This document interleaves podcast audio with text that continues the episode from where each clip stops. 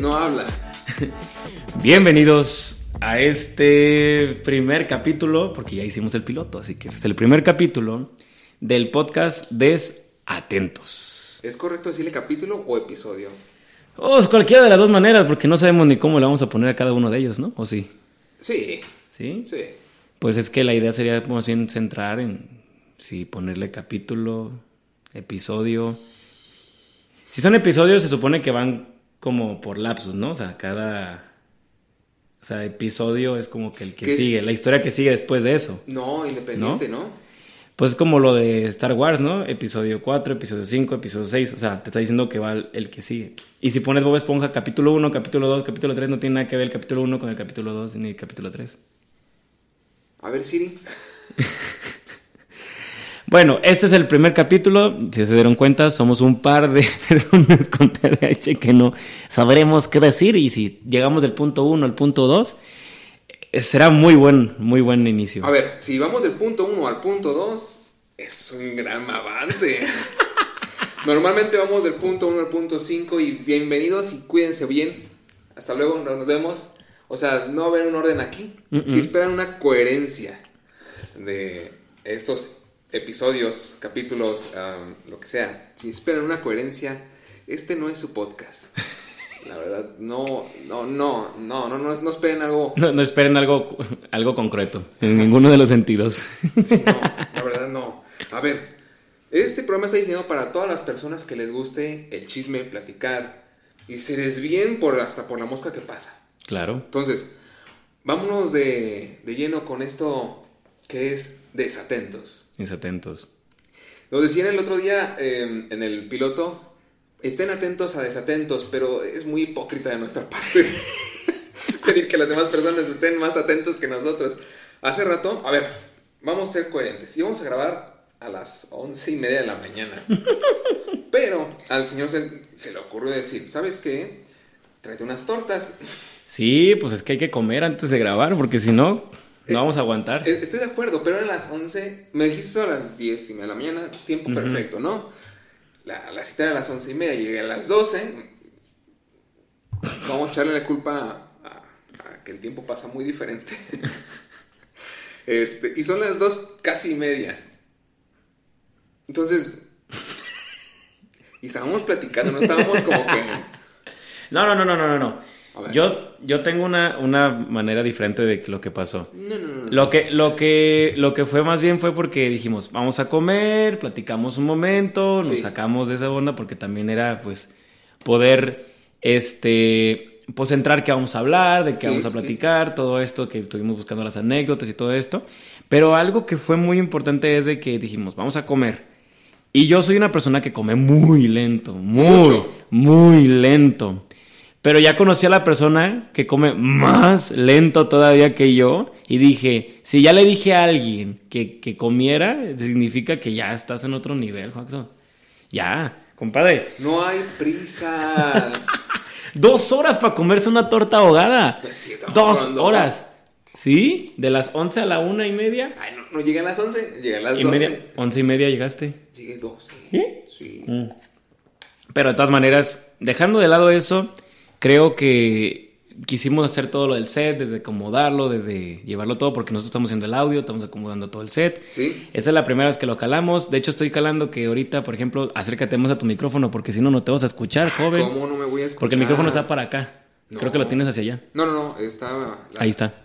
La visión para acá está, está perfecto. Tú ¿Sí? tranquilo. Sí, tú Es que yo escucho muy fuerte el mío, por eso estoy diciéndote. No, pero a ver, también estoy con la voz más baja. Ahí Ah, ya escucha mucho mejor. Ok. Digo, no necesito gritar. Vamos, vamos a llevárnosla tranquila. Vamos a llevárnosla estoy tranquila. nervioso. Esto ya es normal para mí. es- Cada señor es su primera grabación. Es que ya he grabado yo podcast, pero es muy diferente cuando, cuando Es- ya haces el proyecto. Digo, cuando eh, se vio la idea de este podcast, era como una pelea constante de qué hacemos, cómo va a ser el nombre.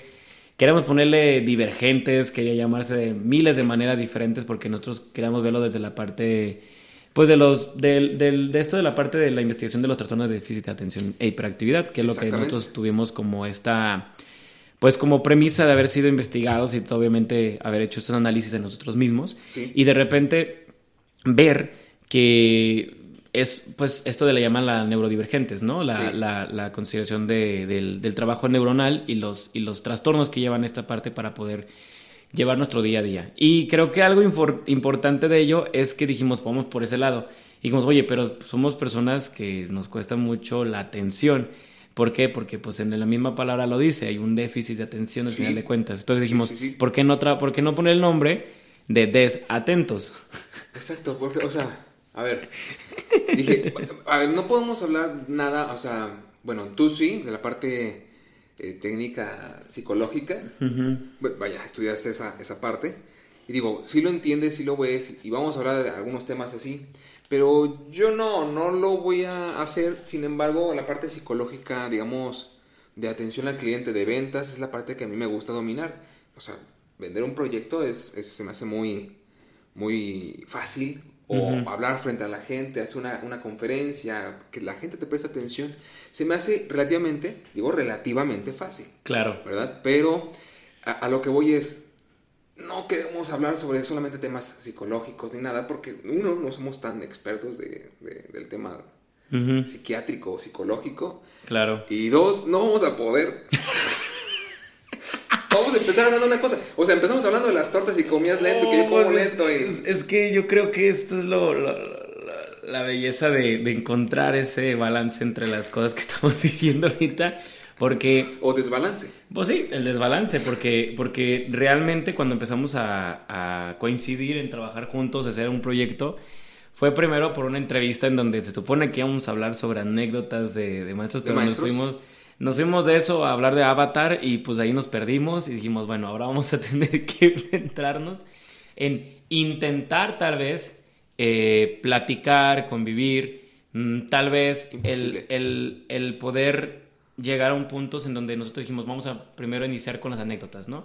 Que me parece un tema muy bueno, o sea, las anécdotas Sí. al final de cuentas son todo aquello que nosotros podamos guardar de información, ¿no? Los datos, ¿no? Al final de cuentas es lo que viene la palabra anécdota, como los datos de algo que tú ya viviste. Y muchas veces creo que nuestra memoria está basado en las consideraciones emocionales más fuertes. Cuando nosotros, Ajá, sí, lo sí, decía sí. un maestro que se llama Mauro de María, que me gusta mucho cómo lo explicaba, nosotros somos solamente las, las vivencias de las cosas que son como más fuertes emocionales. Es como ponernos a pensar qué puede ser lo más fuerte para nosotros emocionalmente y de ahí Ajá. nos basamos. O sea, de ahí existimos nosotros y recordamos día a día con eso. Sí, a ver, a- hay mucha gente a la que le frustra un poquito de cuando estoy platicando con ellos y dije, tú me contaste tal, tal cosa, ¿no? Me dicen, no, no sé con quién hablaste, pero no fue conmigo.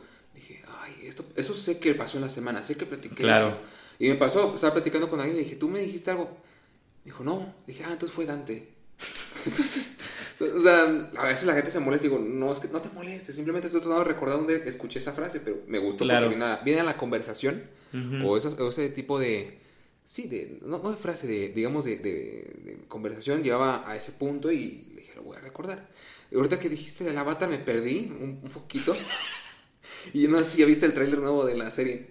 No, no he visto lo nuevo del- de lo que van a hacer. Ya van a sacar. Sí. Para la plataforma de Paramount. Órale. Sí, sí, sí, en, en Netflix. ¿En Netflix? En Netflix. La Una- película. No, es una serie de Netflix en live action. Ay, no, no. Está bueno, se ve bueno, el No. cast se ve bueno. Ah, y- igual que lo que hicieron con One Piece. Que hicieron esto del live action y que resumieron en 40 capítulos, mil y tantos capítulos de la serie. No, hicieron ocho capítulos y fue la primera temporada, creo, o 20 capítulos de One Piece original, no sé, 40 Wow. capítulos, no sé, en ocho capítulos. Está bien hecho. Ok. ¿Ya viste One Piece? Eh, no, ni la serie ni la caricatura ni A ver, nada. te- te- yo sí te voy a invitar a que veas la, la serie la- live action. Ok. Yo nunca he visto el, el- el anime. No, no me llamaba la atención. Pero me lo vendieron muy, muy bien.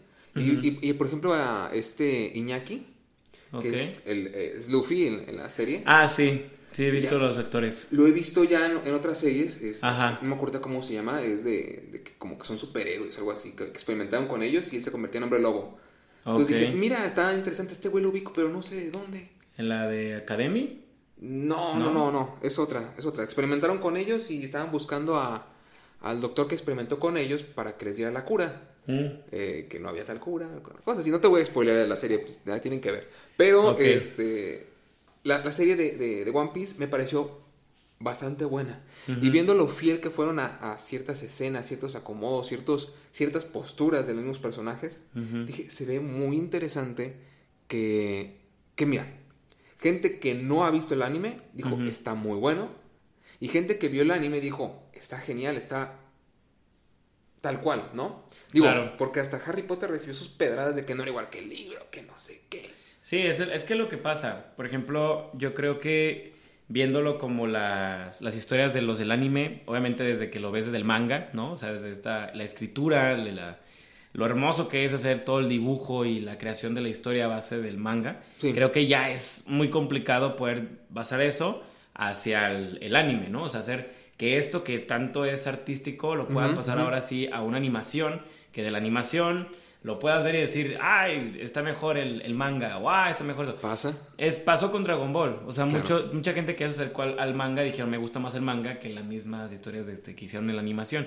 Pero sí, el, el, el ver esto, todo eso, digo, yo no me voy a poner a ver 1038 capítulos o 1100 y ya creo que ya tiene One Piece. Sí, sí, sí. Porque de alguna manera yo no soy fan o no me, no me pongo como a ver tanto ese tipo de, de series. Me pasó con viendo The Walking Dead. O sea, yo vi todas las temporadas de Walking Dead Ajá. y me cansó ver las últimas 5 o 6 temporadas, pero dije, pues soy A fiel a todas. terminar. Sí, creo que a la mayoría de la gente no le gustó las últimas temporadas, o más de la mitad de las temporadas. Pero algo impor- importante es como que decir, ok, ya empecé, déjala termino. Eh, Ok, sí, sí, sí. Eso sí. yo dije, eso sí la voy a terminar. Y pues, ay, ahora hicieron esto del, del, del Raycon City, ya hicieron otras series y que hay que ver cuatro series diferentes de Walking Dead. Y yo dije, ay, Dios de mi vida. Se, se aventaron lo que hizo Marvel. Tener que ver otras cosas para entender la historia principal. Y Ándale. creo que ay, se, se- Ahorita van con que van a buscar a Rick de un lado, otros que van a buscar otras partes de, de qué está pasando en otras partes del mundo. Ahora inyectan a los zombies para hacerlos más fuertes. Entonces, muchas cosas que nada más es como para, para seguir, pues de alguna manera manifestando el concepto de una vida apocalíptica. Pero, por ejemplo, en el, ani- en el anime, esto de hacer el live action, me ha costado mucho poderlo ver desde que Disney llegó y dijo, voy a hacer todas mis películas de No, animación. yo desde antes. action. Desde que hicieron Dragon Ball. ¡Ay! Que, fíjate, nunca lo vi. Eso fue lo de la influenza.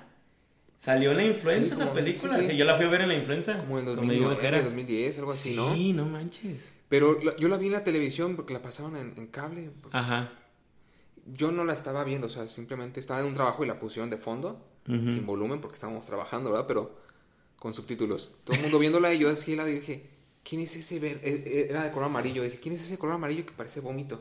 Ah, es Piccolo yo, dije. Sí. Ok, y este muchacho que parece Power Ranger sacado de no sé dónde. Goku yo. No, sí está horrible. Entonces, de repente, ver películas de live action, creo, creo que fue un choque muy fuerte para Ajá. mí. Para a lo mejor mi niño interior, que está acostumbrado a la caricatura, a las voces de la caricatura, Y- que te casas con las voces de la Sí. caricatura. No, y la- aparte la, la animación. Creo- mira, o sea, yo recuerdo, sí recuerdo live actions antes de eso. O sea, me acuerdo de 101 Dálmatas. Uh, ajá. Donde uno de los, de los villanos de los dos rateros este, salía este Hugh Laurie, o sea, Doctor Mm. House, como uno de los villanos. Y dije, a este señor lo ubico, de- pero no sé dónde, cuando salió Sí. Doctor House en el 2008, ¿no? Uh. Entonces, o- no, se acabó en el 2008 No, se acabó House. en 2008. Este, Ajá. pero de todos modos dije, lo ubico, lo ubico, lo ubico. Dije, ya, ya sé de dónde. Pero de todos modos, la adaptación no se me hizo mala, simplemente Claro. no me llamaba la atención. Yo conocí Ujú. 101 Dalmatas con el dibujo, El dibujo. pero también era un dibujo de trazo, malhechón, que tenía todo el, espíritu de, de esa misma película. O sea, La naturaleza del error. O sea. es que estaba dibujado sí, sobre diferentes placas y era, se veía el borrón del- de la placa en La anterior. placa anterior. Entonces dices, ok, no sé, no me importa, se ve genial, le queda me perfecto. encantaba. Me encantaba. Los Aristogatos creo que tienen una animación Sí. muy similar. Sí. También incluso el libro de la selva tiene ese tipo de animación que de repente se borrosita. Se no borra. tanto como 101 Dálmatas, pero sí la tiene. Pero cuando sacaron El Rey León, el libro de la selva, dije, no, es que estas dos, dos películas, a ver, 101 Dálmatas no tiene, según yo recuerdo, no tiene musicalización. Solo lo de Cruella de Vil, Cruella. Ujú. Es lo único que recuerdo, pero lo único, no sé si tiene música. Sí, la otra cosa. música es más como, como, el, como el clásico film scoring que tiene que haber música de fondo. Exacto. No tanto el Pero- hacer canciones. Pero Rey León, Ay, es que las voces del Rey León son mágicas. O sea, la caricatura desde un principio, eh, desde la canción del ciclo sin fin, ¿no? Sí, sí, que, sí. que es, que es un... No sé, es esta emoción de escuchar la voz de la primera versión. Eh, creo que eso es lo que a mí me, me atrapó. O sea, ¿no? El niño interior estaba, estaba en ese crecimiento. Pero de alguna manera, cuando hacen el live action, creo que sí es cierto. Es darle un, cho- un choque eh, a las nuevas generaciones. Pero estas nuevas generaciones que les gusta mucho sí, el diseño más que todo lo demás, totalmente. Pudo haberlos atrapado a muchos de ellos. O sea, claro. qué bueno que los atrapara para ver después la caricatura. Pasó con O la tal serie. vez les guste más Me, ac- me- acordé mucho de, por ejemplo, la película, esta serie que sacaron de, de LOL, ¿no? Ajá, que sacaron, sí. ¿no? League of Legends. Y de repente hacer la historia de Jinx, ¿no? Yo no juego Le- League of Legends, pero el Jinx, la serie, de, la serie que sacaron en Netflix, a mí me gustó. Me pareció muy buena y acercó a miles de personas Ajá. a querer ver este eh, jugar League of Legends. Pero ya cuando vieron el juego dijeron, no tiene nada que ver con la caricatura. Y es eso, que, que la caricatura te atrape a tal grado que te saque de esa realidad que tal vez tenemos sobre el, el videojuego. Pues fue lo que pasó con Harry Potter. Sí. O sea, mira, yo antes de la película yo no conocía a Harry Potter. claro. O sea, digo, para mi edad y a lo mejor también para la tuya, mucho más para la tuya, no, no era de agarrar un libro, una novela, Ah, no, no, no, y tan ponerte grave, no. leer. Dices, güey, o sea, todavía estoy leyendo acá, este, ¿cómo se llama este el niño de, de... Principito. No, el otro niño, era Paco, Ah, caray. era Paco, pero era del libro El de Panchito. texto. No, del libro de texto de, de español, Ah, de, la, de la SEP. No sé cuál Paco dice. Pedacitos creo que se llamaba. Paco Ped- Yo me acuerdo que nos daban en las en la primaria este libro que era el de las las ay algo de un de un de un personaje que hacía bromas aquí en México, que le hacía bromas a los españoles. Oh, Este ay, ¿cómo se llama? Mm. Este libro, este libro trataba de alguien que le hacía bromas a las personas y que, te lo, y que la SEP nos lo regalaban cuando estábamos en la primaria. Este, el Periquillo Sarmiento, Paco el Chato se llamaba. al Paco el Chato. No, el libro que te digo es el Periquillo Sarmiento. Sí, también. Uy, que eran libros así. Pero obviamente leamos eso. Sí, pero sí, las sí. películas al final, ahorita, pues tienen un peso muy grande para la, pues, la, la parte cultural del- de, los, de los niños como nosotros. O sea, yo, por ejemplo, leí el libro de, de Star Wars, el, episodio 1, donde te trataba la primera parte de la, del libro, te trata sobre Anakin, que está en su ciudad y que de repente va viendo los lugares donde hay bares y cómo es la gente que va ahí. En la película de Star Wars, episodio 1, no, no empieza ahí. Se va para otro, otro lado. Y de repente es como eso, es como la transición de, del cine al libro. Sí, claro, es Harry Potter y después muchos empezaron a leer el libro. Claro. Viste 50 sombras de Grey y te aseguro que mucha gente después leyó el libro o al revés, leyó el libro y luego fue a ver la película y dijo, "Ah, esto no tiene nada que ver con el libro. O sea, dices, Sí, pues sí, sí, sí. o sea, creo que algo que pudimos notar sobre el cine es que conecta mucho con esta atención. Pero es lo mismo, el live action tiene una fuerza y una contundencia a que la generación nueva le guste ver los gráficos. No, le, no, no que les guste ver el concepto de la película. O la historia, sí. La historia, es, el, es la animación con la que salió. Sí, sí, sí. wow, sí. cuando salió Avatar, ¿no estabas loco cuando viste Avatar 1? O sea, Avatar, así los... lo- ver los personajes azules, la cinematografía, los colores... Yo estaba vuelto loco, tendríamos... claro, claro. Yo tendría como 15 años y decía yo, ¿qué es esto? Fuimos al cine a verla 14 veces. Yo la fui a ver 14 veces. Yo nomás la vi una vez y estuvo bien. No, porque te voy a decir por qué. En la secundaria estaba pasando de que todos mis compañeros era de que vamos a verla. Y luego la escuela misma nos llevó a verla. Y luego que los amigos de mi mamá, que mi hermano, que mi papá, que, o sea, todos querían ir a verla y los cines estaban atascados de gente viendo nada más Avatar. Y Avatar era una locura, porque nadie había visto una película con esa animación. Era Exacto. increíble. Pasa Avatar y obviamente se tardan otra vez en hacer la segunda película de Avatar. Que obviamente la segunda también es una animación increíble y magnífica, ¿no? Este, Sí, sí, sí. y, pero ya la animación ya se lo había comido vivo porque ya lo estaba haciendo Marvel, lo está haciendo Disney. No, no, O hay, sea, hay detalles, hay O detalles sea, de la animación. o sea, pero, pero no se que tú lo, no- pero tú lo notas. Sí. Los niños ven eh, volar a Iron Man, ven volar a, Sí, a Thor. sí. Y ya que veas Avatar, ya es como, ah, es Uno otra más. película más de la animación. Si Claro. hubiera sido al revés, que crecen con la animación nada más de Avatar, como nosotros crecimos, Sí. wow, yo ver El Señor de los Anillos y ver la animación que hacían con El Señor de los Anillos, era increíble. O sea, había, había escenas que yo decía, hoy en día digo, no manches, si se ve bien falso todos los orcos co- corriendo hacia la torre porque no son más que 100 personas que estaban ahí montadas y 100 mil que parecían que iban a golpear las paredes. O sea, Sí. decías, digo, las puertas, o sea, decías, no es esto real. Pero, no, pero la magia del Señor de los Anillos era todavía el juego de cámaras que hacían, o sea, Sí, poner una sí. persona atrás, la otra al frente, que era Gandalf, Gandalf. y que poner a los, a los hobbits atrás, pero lejos, para que se vean chiquitos, pero ajustar la cámara para que no tuviera difusión de, de- sí, de blur, de, de, de pérdida de imagen por una parte de atrás y, y que parezca que están hablando de cerca y todos Claro. los goles son gigantes para que se vean más chiquitos estos cabrones o más grande Gandalf. Y estaban lejos, o sea, lejos eh, me refiero a 5 metros, 6 Cinco metros. Y, y dices, wow. Sí, el cuadro para que se vean más grandes. Sí, pero todo era juego de cámaras, que si te movías a un ladito, como las sillas estas que hay en las playas, que sea como una silla gigantesca y te sientas y te ves más chiquitito que la silla y, Claro. y dicen, tú párate aquí, tú Percepciones allá. físicas. Exacto, entonces dices, es que hay, hay arte, hay arte muy bonito, tanto del viejo como del nuevo. Claro. Porque también vi, este, en TikTok sigo una animadora que ahorita no recuerdo el nombre, porque, pues TDAH, este, Porque. pero ella es la animadora de, de Avatar.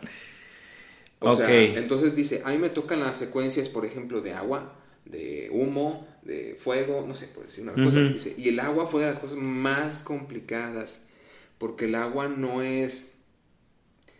O, o sea, cae obviamente por, por, por, por gravedad, pero no cae como cae un cuerpo. Ok. No levita como levita el humo. Depende de la superficie por la que se esté deslizando, depende de los relieves, depende de los filos, cambia el curso de la misma caída del agua.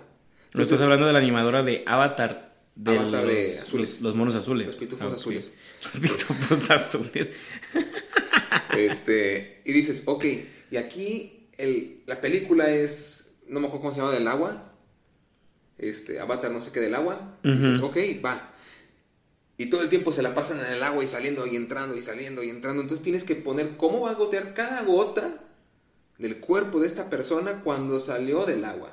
Claro. Y la otra vez vi Avatar, la, la primera, y no tiene ese tipo de animación en el agua. Y dices, oh. O sea, sí veo- tiene, veo- sí tiene sus detalles que dices, no, pues. grandes detalles. Las plumas, el cabello, cada cabello es eh, hecho uno por uno en la animación.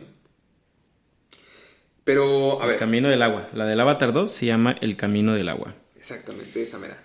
No me sale lo de los animadores, nomás dice pues el director es James Cameron, pero pues obviamente debe ser un mundo de personas atrás de la animación. Muchos. Sí, porque aparte los, los ambientes en los que lo basan y la construcción del planeta, ¿no? Que es Pandora, pues claro que tiene que ver con toda esta estructura, pero es una magia artística que, Sí. que, que no lo notamos, o sea, no es tan notorio hoy en día por la cantidad de procesadores de computadoras que pueden haber, o sea, esa facilidad de que ya la tecnología puede llegar a un punto de que Exacto. entre que ya no sabes si es esto o, no real, lo, lo va a poner como en esto de los comerciales. Ajá. Yo creo que va a llegar un punto en, en que va a dar miedo, pero los comerciales van a estar hechos por, por rostros de personas famosas o gente que, que, que sean atractivas, agarran a un doble, se lo ponen encima al rostro con, con inteligencia artificial Sí. y vaya, vaya la actuación, vaya, la- vaya esas partes. Pero dices, ok, pero todavía creo que hay un sector de la población muy grande que va a querer siempre tener al actor. Sí, pero tus ojos va a llegar a un punto en el que no van a percibir esta, esta, Diferencia. esta diferenciación, porque si no, porque si es, es, es muy radical, o sea, da miedo, porque dices, es parte del proceso tal vez de adaptación a la tecnología, pero ¿qué tal si, como lo que pasó con, con la película esta de, de, de Pinocho, ¿no? De Pinocchio. ¿no? De Guillermo del Toro, ¿no? Que te, te centra, obviamente, la historia clásica de lo que pasó con, con Pinocchio. Obviamente hay cosas más trágicas, como la, la muerte del primer hijo de, de Gepetto. Sí, sí, sí. Eh, ves toda la transición del circo con, con Pinocho.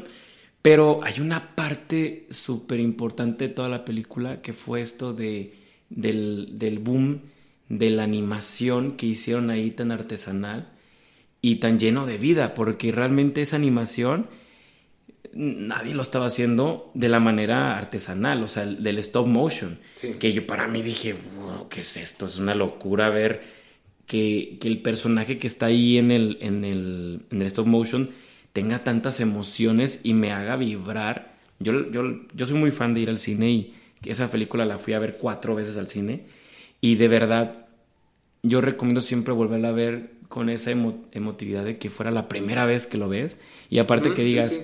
todo eso que están viendo lo hicieron personas que están moviendo sus manos con los objetos, o sea, toman un objeto y empiezan a moverlo hasta que ese objeto pueda verse en movimiento tan natural que yo, lo, yo me lo hice a una amiga de broma. eh, la risa era de decir que Tim Burton intentaba hacer todo esto oscuro y de construcción. Y dijo, Guillermo del Toro llegó y le dijo, bueno, gracias por lo que hiciste Tim Burton, pero me toca a mí. Y la verdad me encantó. La verdad, a mí el trabajo de Tim Burton siempre me ha encantado, ¿no? O sea, siempre ha pintado lo que ha querido y se hizo Claro. ya una cultura detrás de esto. O sea, eh, no conozco a alguna persona que le guste estos temas oscuros o oscurismos que no le guste un personaje, mínimo un personaje de Tim Burton. Llámese Eduardo Tijeritas, llámese este, el fantasma de la novia y Victor. Jack. Jack, Claro. obviamente, Jack es el, es- el rey de icónico. todo eso. Sí, claro. Este, y los que no se van con, con Tim Burton eligen a, a Coraline, por ejemplo. Pero Memo, eh, Paco Memo, no, es, no es Paco Memo este. Este, Don Memo, dices, Sí. a ver, necesito pintarte algo oscuro. Siempre he hecho esto, Memo. Eh, estas son mis palabras, no son de Memo. Necesito pintarte algo oscuro, pero ¿cómo te hago una representación de lo oscuro, de lo negativo, de lo frío? Claro. sin mostrarte el calor, lo cálido, la alegría de un color vivo, que pasa mucho con Pinocho. Tiene muchos estos colores. A ver, la, el- la- las primeras escenas son de, de, de Gepetto con su hijo, que no me acuerdo cómo se llama, Sebastián, no me acuerdo cómo se llama. Este, y es alegría hasta que se vuelve la noche, es fría, los colores son fríos, caen las bombas, Y lo de la guerra, eso está bien fuerte. y, y los colores se a- se Claro. ponen opacos. No dejan de Sí. ser cálidos, pero se vuelven opacos. Hasta que llega Pinocho y los colores vuelven a ser muy cálidos, pero muy desérticos, a diferencia del principio. Son muy desérticos. Algo falta, pero está vivo, pero algo falta. Luego te ponen muchas representaciones de lo desvivido, de que se desvive cada rato Pinocho. Y llega y se presenta con estos entes eh, del otro mundo. Y ahí es una cosa de, del otro mundo que no es vida, Pero está vivo. Y tiene esos colores súper brillantes, fosforescentes, eh, de neón, por ejemplo. Eh, pero todo es frío, pero eh, eh, hay vida. O sea, están es- mezclando este, este concepto del yin y el yang del frío y el calor, pero ¿cómo entiendes que, que se desvivió otra vez este Pinocho? Una vez más, después de las 5, 15 veces que se desvive en la película. O sea, se No, desvive. solo se muere tres veces. Bueno, no, importa, pero... Bien. Me sorprendió a mí la primera, la primera que, se dio, que se dio, la dije, para la tercera dije, no, pato. Sí, cuando sale con los, con los, estos que son como, son, son grillos, lo que los llevan en el, en el sarcófago. Creo que sí, sí, sí. Sí, ¿no? Son como unos, No, no, conejos, Son, conejos, conejos. algo así, ¿no? Bueno, unos animales que los trae ahí caminando, lo llevan a él y empiezan a cantar. Sí. Y que de repente sale, el güey se sale y dice, ¿qué onda? ¿Qué onda? ¿Qué andamos? Y yo, ¿qué pedo? Estás muerto y te van llevando a la muerte y de repente pues ver la representación de la muerte, ¿no? O sea, Pero lo, te lo pinta, a ver, lo pinta también de una manera que solamente un mexicano sabe representarlo. Mucha gente extranjera No, no, comprende el concepto del Día de Muertos. ¿va? Entonces piensan que son ritos satánicos o ritos porque adoramos a la muerte y no tiene nada que ver con eso. No, somos unos sátiros hacia la, hacia la muerte. la burla hacia la, muerte. la, risa con respeto, pero es la bienvenida a través de los muertos. Es lo mismo que hizo Memo en la película de Pinocho. O sea, a ver, ¿cómo le explico a un niño? Porque la película no es para niños, pero la van a ver niños porque hay papás. Claro. Hay papás. Este, ¿Cómo le explico a un niño que se acaba de morir Pinocho? Sí. Pero por los, las apuestas, los tratos, las promesas, vuelve a la vida. Aprende su primer error, no lo vuelve a cometer, pero comete un segundo error. O promesas, porque llega al punto de que va a cumplir promesas y da su vida por defender a, no me acuerdo quién defiende a su amigo de la guerra o a su papá o la chala, chala. Y al final, todo el mundo esperaba el mismo final de siempre de Pinocho, que lo convierte en un niño de verdad. Y no, llegó a la vida, sigue siendo de madera, pero está, está con vida. Claro. Y dices, a eso, ese final para mí fue una cachetada. Dije, me diste lo que esperaba, no lo que quería, pero de una manera muy, muy memo. Fíjate que ahorita que dijiste de las películas de Guillermo del Toro, me estaba acordando que muchas de las películas que yo he visto de Guillermo del Toro, que no son muchas realmente, han sido creo que tres o cuatro películas que he visto de Guillermo del Toro. Muchas están basadas en la, en la Segunda Guerra Mundial, bueno, en las guerras frías, digamos, ¿no? Estas guerras, este, basándonos ahorita Pinocho, voy a poner el ejemplo ahorita que dijiste esta de La Plaga, Pinocho y este El laberinto del fauno. Sí, sí, sí. Son películas que al final están en guerra. O sea, hay una guerra y está pasando una transición alrededor de esa guerra. Entonces, no sé qué tanto podría ser como esta comunicación que hay entre las películas sobre, sobre considerar como que el ser humano, vamos a poner un ejemplo, el ser humano existe por la guerra, ¿no? El ser humano existe porque necesita estar en guerra, necesita estar creando este poderío, pero me acuerdo mucho de este análisis sobre el quién ataca y quién se está defendiendo de ese ataque y cómo se defiende. Eh, normalmente las guerras están basadas en un enemigo, no voy a decir qué país lo hace, ok, pero normalmente, este, normalmente este, este país dominante lo que hace es atacar ese lugar para poder propiciarse de algo que necesita, ¿no? normalmente es lo que pasa, ¿no? Entonces, al momento de propiciarse, la gente que está ahí y que está siendo atacada, eh, madres, hijos, niños que, que, ahí están en transiciones de que dicen yo no, yo no tengo la culpa de, este, de esos problemas, pero que este país quiere de alguna manera eh, controlarlos. Ajá lo que hace esta gente es buscar la manera de moverse, salir de ese lugar. ¿A dónde crees? Al país que está atacando. O sea, el, país que, se está, que nos están atacando se va a ese, ¿no? El que ataca es el, país donde se vuelve, ese lugar. Y es bien curioso porque ese país está lleno de inmigrantes que están basados en las guerras que provocó ese mismo país. Entonces nosotros, de cierta manera, las películas nos enseñan una representación sobre esto de la, del que los los que ganaron siempre cuentan la historia, primero, y segundo, de que en su propio país donde ganaron, pues regresan y de repente hay gente que estuvo en los países en donde atacaron. Entonces, como una mezcla de todas estas circunstancias de decir, ok, estoy atacando a quién y por qué. Entonces nos venden estas, estas situaciones eh, conflictivas en las películas, en donde, por ejemplo, Guillermo del Toro te cuenta de cómo hay una transición en donde se están defendiendo, ¿no? Y se están moviendo y moviendo y moviendo para llegar al lugar en donde estaban los grandes líderes que podían vencerlos que es el caso en la de Pinocho. En la de Pinocho llegan y pues está ahí el, el, socialista, ¿no? El, ahí enfrente de, de, Pinocho y de alguna manera es representar su vida o su muerte para poder acabar con esta guerra. De alguna manera están buscando propiciar esos lugares, o sea, se van, con, se van a los lugares donde está el enemigo, o sea, porque ahí no tienen el ejército, digamos, es un ejemplo, pero es bien curioso porque viéndolo como el, el día a día, muchas veces nos movemos a los lugares donde nos están destruyendo. Eh, lo vemos con el sur. El sur de Latinoamérica siempre está transitando hacia el norte y el norte es el que está transitando a atacar al sur. Entonces, de alguna manera siempre ha sido así. Lo vemos en películas como Voces Inocentes, donde nos tratan de esta, de esta peculiaridad sobre, los, sobre, sobre las situaciones eh, conflictivas entre los países eh, y, y, nosotros que somos un país, que somos vecinos, ¿no? De toda esta transición, pues es, es un choque muy fuerte y ahora, hoy en día, se está platicando mucho de esas historias, ¿no? Se, se platica de que en las películas estamos transitando como estas determinaciones de irnos a los países como, los que están en guerra. No sé por qué siempre me primes con tus temas. A ver, es que mira, a ver, a ver si no se es que son, es que son, es que son los temas que, que, que vemos hoy, son nuestros live actions. Estoy de acuerdísimo, o sea, todo lo que dijiste estoy de acuerdo, estoy de acuerdo, pero a ver, yo quiero hablar de cosas más graciosas. Cerramos el tema por lo, lo de los live action porque sí es Sí, yo soy muy... Eso ya ni siquiera live action, eso ya era... son acciones en vida. no, ya, no, olvídate de eso. Mejor dime, a ver, el, otro día te fuiste a, a, un show de comedia. Ah, eso está más triste. Oh, que Más o menos. No, no es cierto. No, fui a ver, fui a un, a una, este... Fue mi primera vez que hago un show de comedia, fui al Teatro Galerías, ¿no? En Guadalajara. Y fui a ver a un comediante que me gusta mucho que se llama Cosos Cañón, es de Monterrey. Eh, viene con saludos a Cosos Cañón, igual vamos a mandar el clip para que lo vea, porque la verdad fue un show inolvidable. Es una persona que hace cabareteo.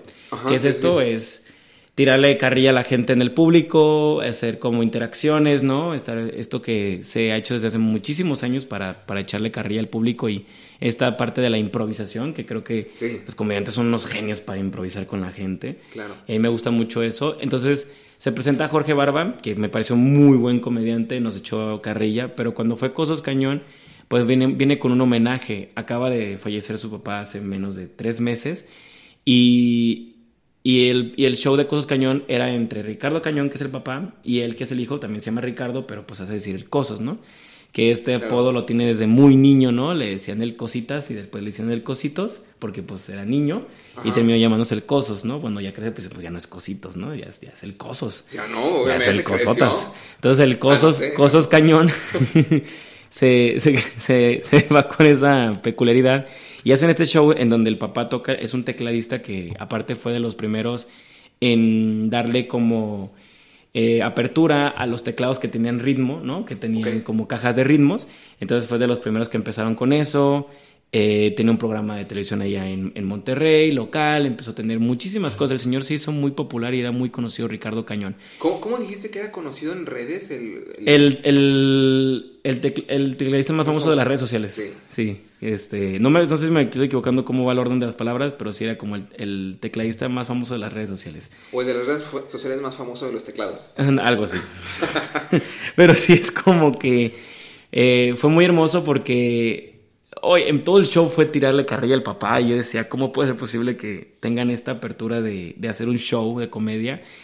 tirándole carrilla al papá de que, de que ojalá no estuviera aquí, qué bueno que te fuiste por esto y que, o sea, como... Pues es que, a ver... Eso es, eso es muy hermoso sobre la, sobre, sobre la parte cultural como nosotros como mexicanos de, de hablar de la muerte, ¿no? sí, sí, sí, sí, sí. Pero hay un respeto, pero la comedia yo me daba muchísima risa. Es, es que eh, existen dos, dos, dos, variantes.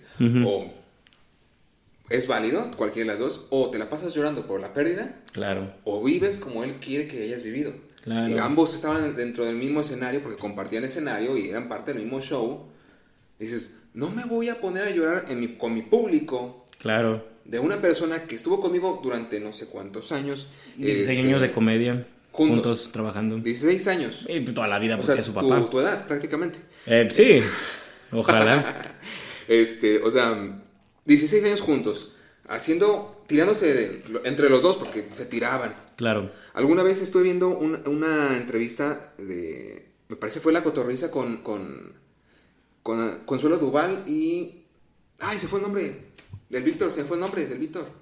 Ah, este. Adrián Uribe. Adrián Uribe. Adrián Uribe y este, Consuelo Duval. Y, y, decían que cuando falleció este otro comediante, que también yo olvidé el nombre. Este, bueno, en su funeral. Murió el papá, el, murió la mamá desde su. No, no, no, fue un compañero de ellos que estuvo, estuvo en los programas que salían ellos. Ok, yo me acuerdo uno de la mamá. No, no. Que dice para la siguiente a ver quién presta a su mamá para ir a, e, para juntarnos todos. ese es uno, pero no. este, falleció este güey y es, ese Adrián se acerca a Consuelo y le dice: No, pues ahora sí, este güey llenó más que en sus shows. Dices, es que esa es la forma en la que era que, que lo despidieran. Eran humor ácido, era humor negro. Dices, no. Sí, porque mira, esta parte sobre la el crearnos moralistas, pues también hay una parte en la que, mira, yo puedo ser moralista con el externo, que soy ignorante, pero no, pero yo puedo ser sátira y burla y todo de la gente con la que yo me rodeo. Exacto, exacto. O sea, cuando yo voy a contar esto sobre la parte de, de Cosos Cañón, cuando muere el papá de, de, de Cosos, y hace este show, que es esta gira de homenaje al, al, papá, eh, llega una parte en el, en el show en donde a mí me habla, ¿no? Me dice a mí, ¿y tú por qué estás solo? Porque yo iba solo. Y le digo, porque el que iba a venir conmigo eh, también, también se fue, se murió. Y me dice, ah, ¿qué le pasó? Y le dije, no, pues empezó a darle convulsión y todo. Y era mi mejor amigo, ¿no? Yo iba a llevar a mi mejor amigo que, que era Gerardo. Y, y, al final de eso llegaron y me dijeron, ah, mira, se está cayendo un papelito, mira, este papelito es tu amigo. Vamos a ver si le gusta el show. Si cae parado, le gustó el show. Nel, no le está gustando, así que qué bueno que no vino. Y yo por dentro era como me quiero reír un montón. Y sí me reí, porque al final de cuentas Jera siempre fue un amigo que era del desmadre, que le gustaba pelear, que le gustaba mucho la WWE, entonces siempre era muy carismático, la risa y todo eso. Yo no lo quiero recordar con tristeza y con agobio, pero esa es mi parte como persona que me gusta a mí esa parte y que y respetaría el, alrededor de vivir ese lado. Pero es, es una maravilla porque cuando termina el show de Cosos Cañón, este, que aparte tengo una anécdota antes de eso, que es de las anécdotas de, del Uber en el que iba, porque me tocó algo muy extraño antes de, subir. antes de que empecemos con eso, porque vamos a empezar con algo que son las, anécdotas de, del, del, Uber, ¿no? Pero si llego al show, se hace el show esto de que es Jorge Barba, que aparte él era esotérico y contaba chistes sobre el esoterismo, nos quería leer las cartas, me dijo que si yo quería dinero, entonces me hizo una lectura de cartas de que yo soy buena persona y que ayudo mucho a todos y que doy dinero a, todos. Dinero. Y no vas a conseguir dinero, o sea, vas a estar vas a ser pobre porque eres músico. Y entonces llega y me dice me dice después cosas cañón con esto de lo de mi amigo y me dice después de que, "Ah, eres maestro, ma, pues este pues qué bueno que pudiste alcanzar boleto." Y, y nos reímos todos porque no llenó el foro. O sea, la gente que fue ahí fue muy específica. Fuimos, fuimos tan pocos que se sentía que éramos muchísimos porque todo el show lo continuamos, nos paramos, aplaudimos, cantamos, hicimos todo. Y yo al final eh, quise regalarle una canción, pude, pude, conocerlo, es de mis ídolos de la comedia, Cosos Cañón.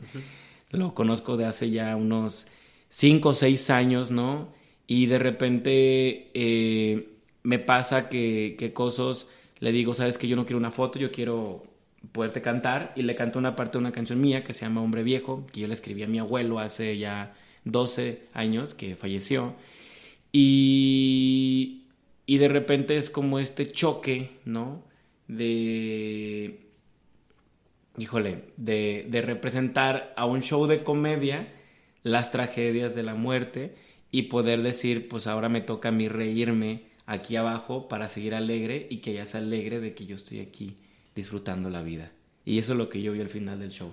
Ya cuando le canté y me abrazó, nos tomamos más fotos y todo, me fui de una manera descriptiva de lo alegre, de lo feliz que fue como conocer a un ídolo, de estar en un lugar como el Teatro Galerías. Qué enorme está el Teatro Galerías, yo no lo conocía. Qué hermoso está la entrada del Teatro Galerías, está muy, está muy, muy, muy, muy bonito. Nunca había ido. Nunca había ido a un show de comedia. Es mi primera vez que veía a un comediante que aparte me gustara. O sea, me tocó ver stand-ups aquí en Guadalajara porque tocaba con, en eventos donde había stand-up y luego tocamos nosotros y nunca me gustó. Malos, malos comediantes la mayoría.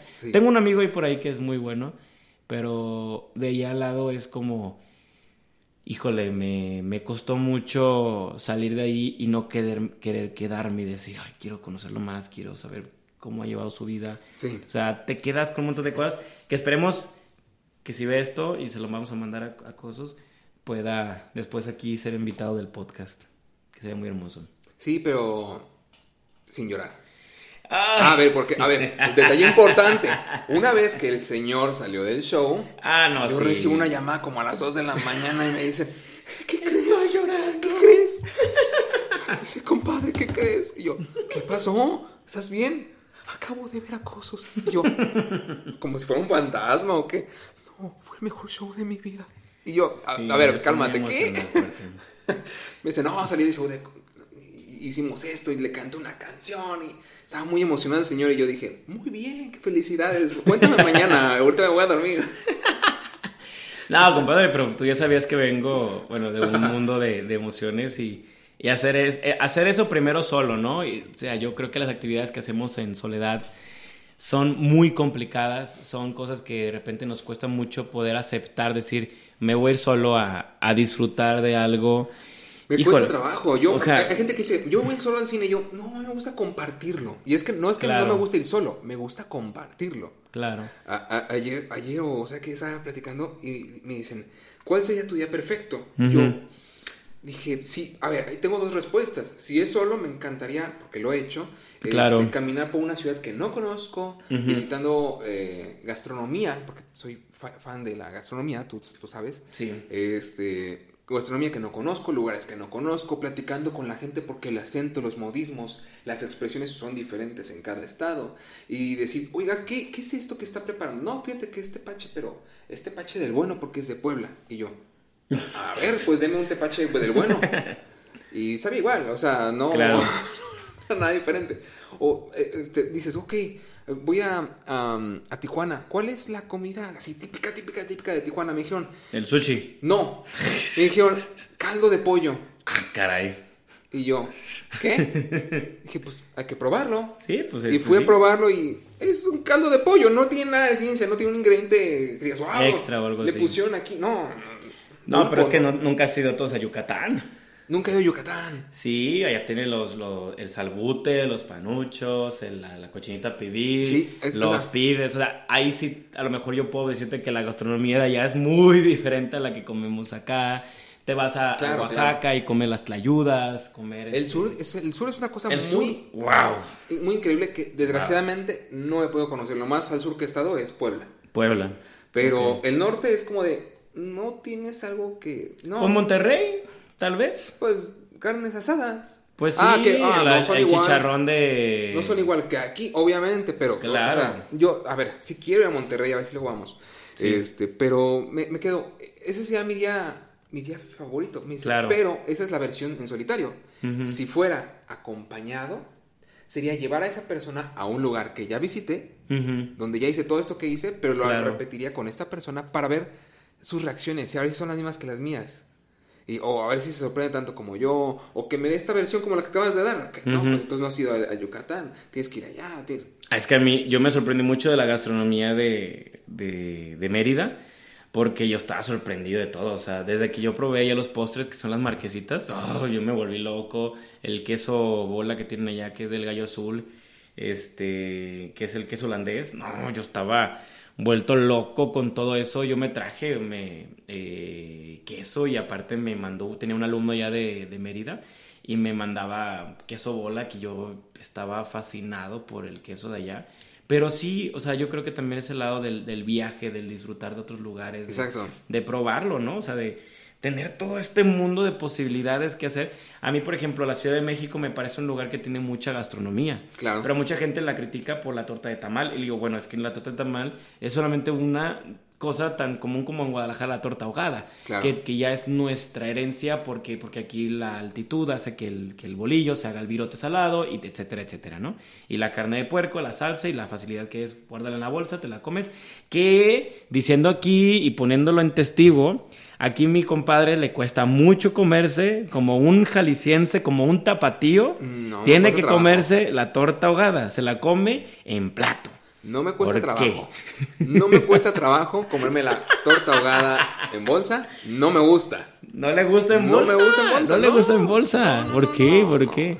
Me- a ver, me da asco saber dónde estuvo esa bolsa. No me importa. A la me bolsa, la- la mismo el bolillo, Es- ¿dónde es- estaba? es- la carne, ¿dónde Es el estaba? mismo tema, es el mismo tema que, que los que, so- se comían La el frutzi. gente que le gusta el menudo. No, no, no. El menudo es otra porquería. Es-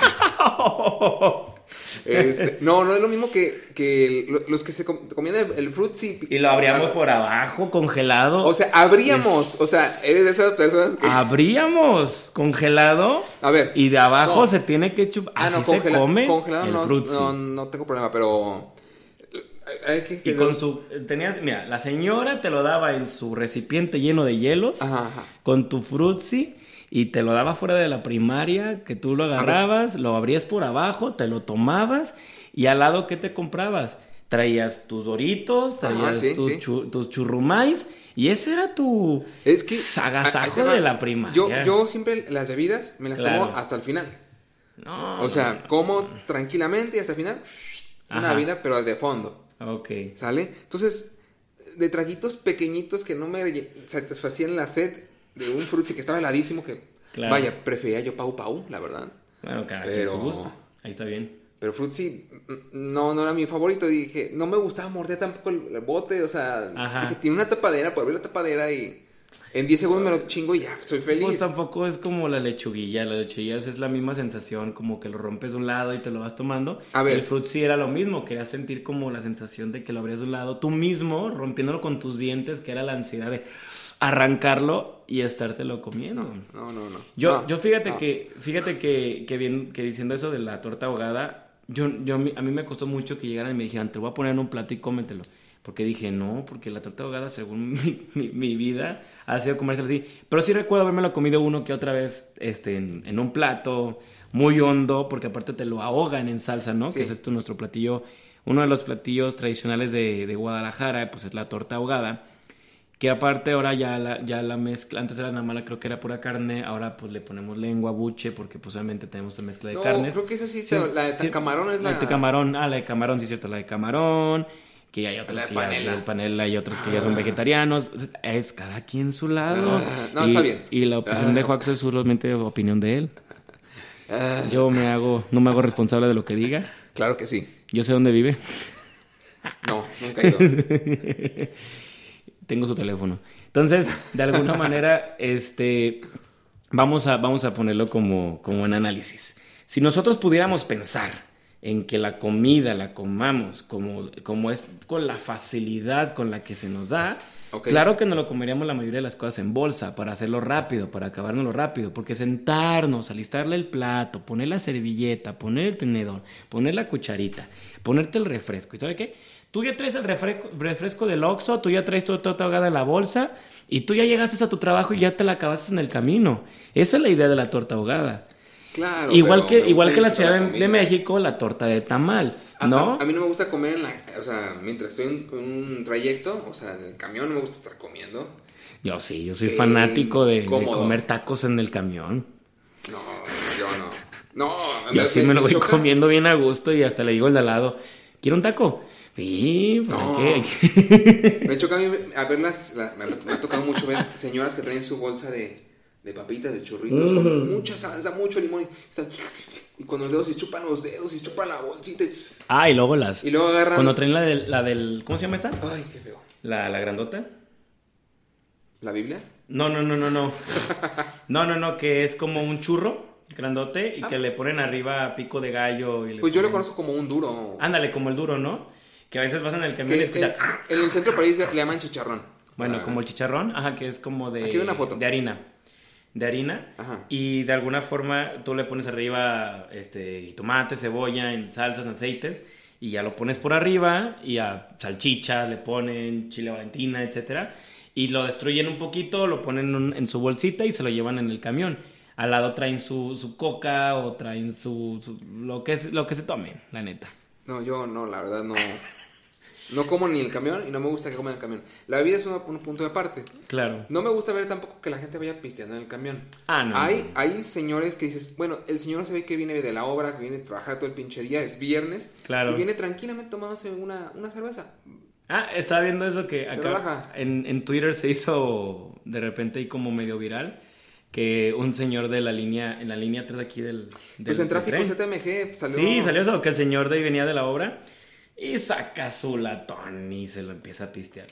Y dices, mira, el señor está construyendo, está haciendo un nuevo hogar, está trabajando y tal vez para su gusto, para no sentir la presión de llegar hasta la casa, viene con la necesidad de no deshidratarse, que obviamente el alcohol pues también te deshidrata, pero que él siente que se hidrata porque se siente bien, pues se lo va tomando, ¿no? Se va relajando, que es al final de cuentas la, Sí. el, el uso del alcohol también es te ayuda para poderte relajar, sentirte más No, aclimatado. y, y abre también el etcétera. apetito. Entonces yo creo que se Claro. va, se va a relajar el cuerpo, se descontractura mucho los hombros tomando Sí, alcoholito. por todo lo que trabajó. Y, y llega y ya, ya, ya, tiene- ya, ya tomó un digestivo, digámoslo así. Ujú. Pues el alcoholito, ¿no? Y llega Claro. y... Buenas noches, mm, esposa mía. Ujú. Este, ya llegué. Qué bueno, viejo. Ya siéntate. Te tengo ahí unos tacos de frijoles. Lo que sea, lo que tú quieras. claro. Porque me antojaron unos tacos de frijoles. Pero Qué dices, rico. dices, ay, gracias.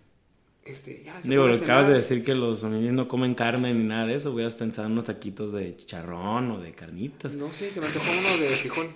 Ahí están en el refri unos tacos de chicharrón si quieres. De- No, de frijol se me antojaron. Ah, ya, ya, ya, ya. Pues saludo a todas las personas que se ver, dedican a la obra. Hablando, a ver, hablando de, de, de ti, de los No. viajes ahorita que, eh, que, que- que nos, que nos aventamos, Claro. el señor que va viajando, hablemos ahora sí de los viajes. Las anécdotas de Uber. A ver, de- convocamos a un grupo de, de amiguitos Claro. por ahí de las redes, un, un- un grupo de, pajarillos que nos cuentan un montón de cosas y nos contaron varias anécdotas sobre su mejor o peor experiencia en transporte de plataforma. Llámese Uber, Didi, ah, iCar o como se llame, no sé. iCar. iDrive, o iCarly. ¿no? iCarly. iCarly. O iPhone. O iPhone. O iPod. O ay caramba. Ay, caramba. Ah, uh, ay, caramba. Uh, qué buenos recuerdos. Pues saca el teléfono. ¿Te lo tiene la anécdota? Aquí lo tenemos. A ver, vamos a ver las anécdotas. A ver. No le hemos puesto nombre al- a la sección, así que para que nos puedan decir qué nombre le podemos poner. Pues- anécdotas hiperactivas. Hipera- Hiperanécdotas. Hiperanécdotas. Vamos a ver qué No nombre ponemos. A ver. Anécdotas aten- desatentas. De- ¿Leemos el nombre de la persona o.? Pues no sé si te dijo que si era anónima o no. No dijeron nada. Yo pedí y no me, no me pusieron Ah, que fuera pues ponle anónimo. nombre. Ponle nombres. Este nos lo manda Alex Mora. Ay, no manches, Alejandro Mora ser como. ¡Uh! Este es Alex. Ah, bueno. No sé si es Alejandro. Perdón. Esta es salvaje e irreverente como la de una persona que no vamos a mencionar en este podcast. Una vez... Erika. No. Dice, una vez pedí un viaje y el güey que nos aceptó el viaje al motel nos quiso asaltar. Mm. Ah. Iba, iba con una morrita con la cual tendría el frutidelicioso cuando el güey nos apunta con un arma. Andy, pues. Bien paniqueados nos bajamos del Uber. Ah, fíjate, fue en Uber, ¿eh? Sin decir que no. Total, ya estábamos ensartados antes. Sí, sí, sacaron la pistola antes de tiempo. Claro. Dice, ya fuera del taxi, taxi con T y ese, qué chido se, qué chido se lee. Dice, ya fuera del taxi, sé que lo puso así a propósito, eh, porque está escribiendo muy bien la anécdota. Claro. Dice, nos empezó a revisar y sacar todos los teléfonos, carteras, monedas, eh, No cadenas, total, todo lo de valor que llevamos. Fue entonces que con el coraje, valor que llevábamos, o no sé, este... Ah, ya, lo perdí. Ah, es- ok, fue entonces con coraje que llevábamos y, y yo sin estar atravesando, A ver. sí, llevamos, le apliqué la de, ¡eh, Poli, ayuda! Ajá. Y fue, dice, sin que estuviera nadie. El pobre imbécil, el pobre imbécil volteó Y en esa que le marca y fue ahí cuando aprovechamos. Esta morrita le dio una patada bien acomodada en donde las arañas tejen sonido. Claro que sí. Mientras yo Aquí tomaba tenemos su un brazo. par de huevos. Ah, mira, hubiera sido bueno que lo sacaras en el momento que... Otra vez. Otra Y vez. la morrita le dio una patada donde... Exactamente. Ahí los que Ok. nomás escuchan el podcast van a entender, son unos huevos. Sí, de música. De, de música, esos huevitos, ¿no? Eh, ¿Cómo se llaman? ¿Huevitos? ¿Se llaman huevitos? Así, así voy. Oye, ¿tiene huevos? Sí. ¿Y si te dicen huevos de qué marca? ¿A poco así los encuentro tan fácil? Sí, sí, son Esos son marcas... No, no, Alice. no, no les iba a decir. No queda Que no nos patrocina. Bueno, Alice, tan chidos tus huevos. Suena muy mal eso, pero gracias. Dice, la, la, la- la morrada le metió una patada, ajá, mientras yo tomaba su brazo con el que nos apuntaba. Lo derribé al suelo y fue ahí donde empezó la masacre. Pobrecito, al, al ratero lo agarraron, pero... Puños a la cara, tórax, piernas, nuca, espalda, en fin, una verdadera lluvia de dulces verduras. Asos. Eh, dice, exactamente. Esta chica se levanta y se metió. Ah, también la chica la estaba golpeando. Sí, pues es que le dio el patadón en los tanates y después se, le se fue con todo. Pues también el. O sea, los dos se le pusieron una. Yo pensé que solamente el vato, ok. Claro. Dice, esta. Eh, eh, ok, esta chica se levanta y se metió corriendo al carro. Lo encendió y empezó a manejarlo. El güey seguía recibiendo verdura de mi parte.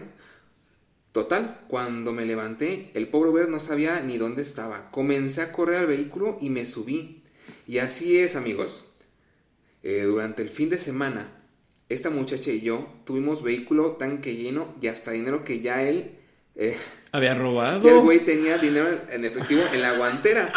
Ya con la adrenalina a tope y con ganas de ni, que ni José José, cuando venía en su ba- bacachito, empezamos y, y con...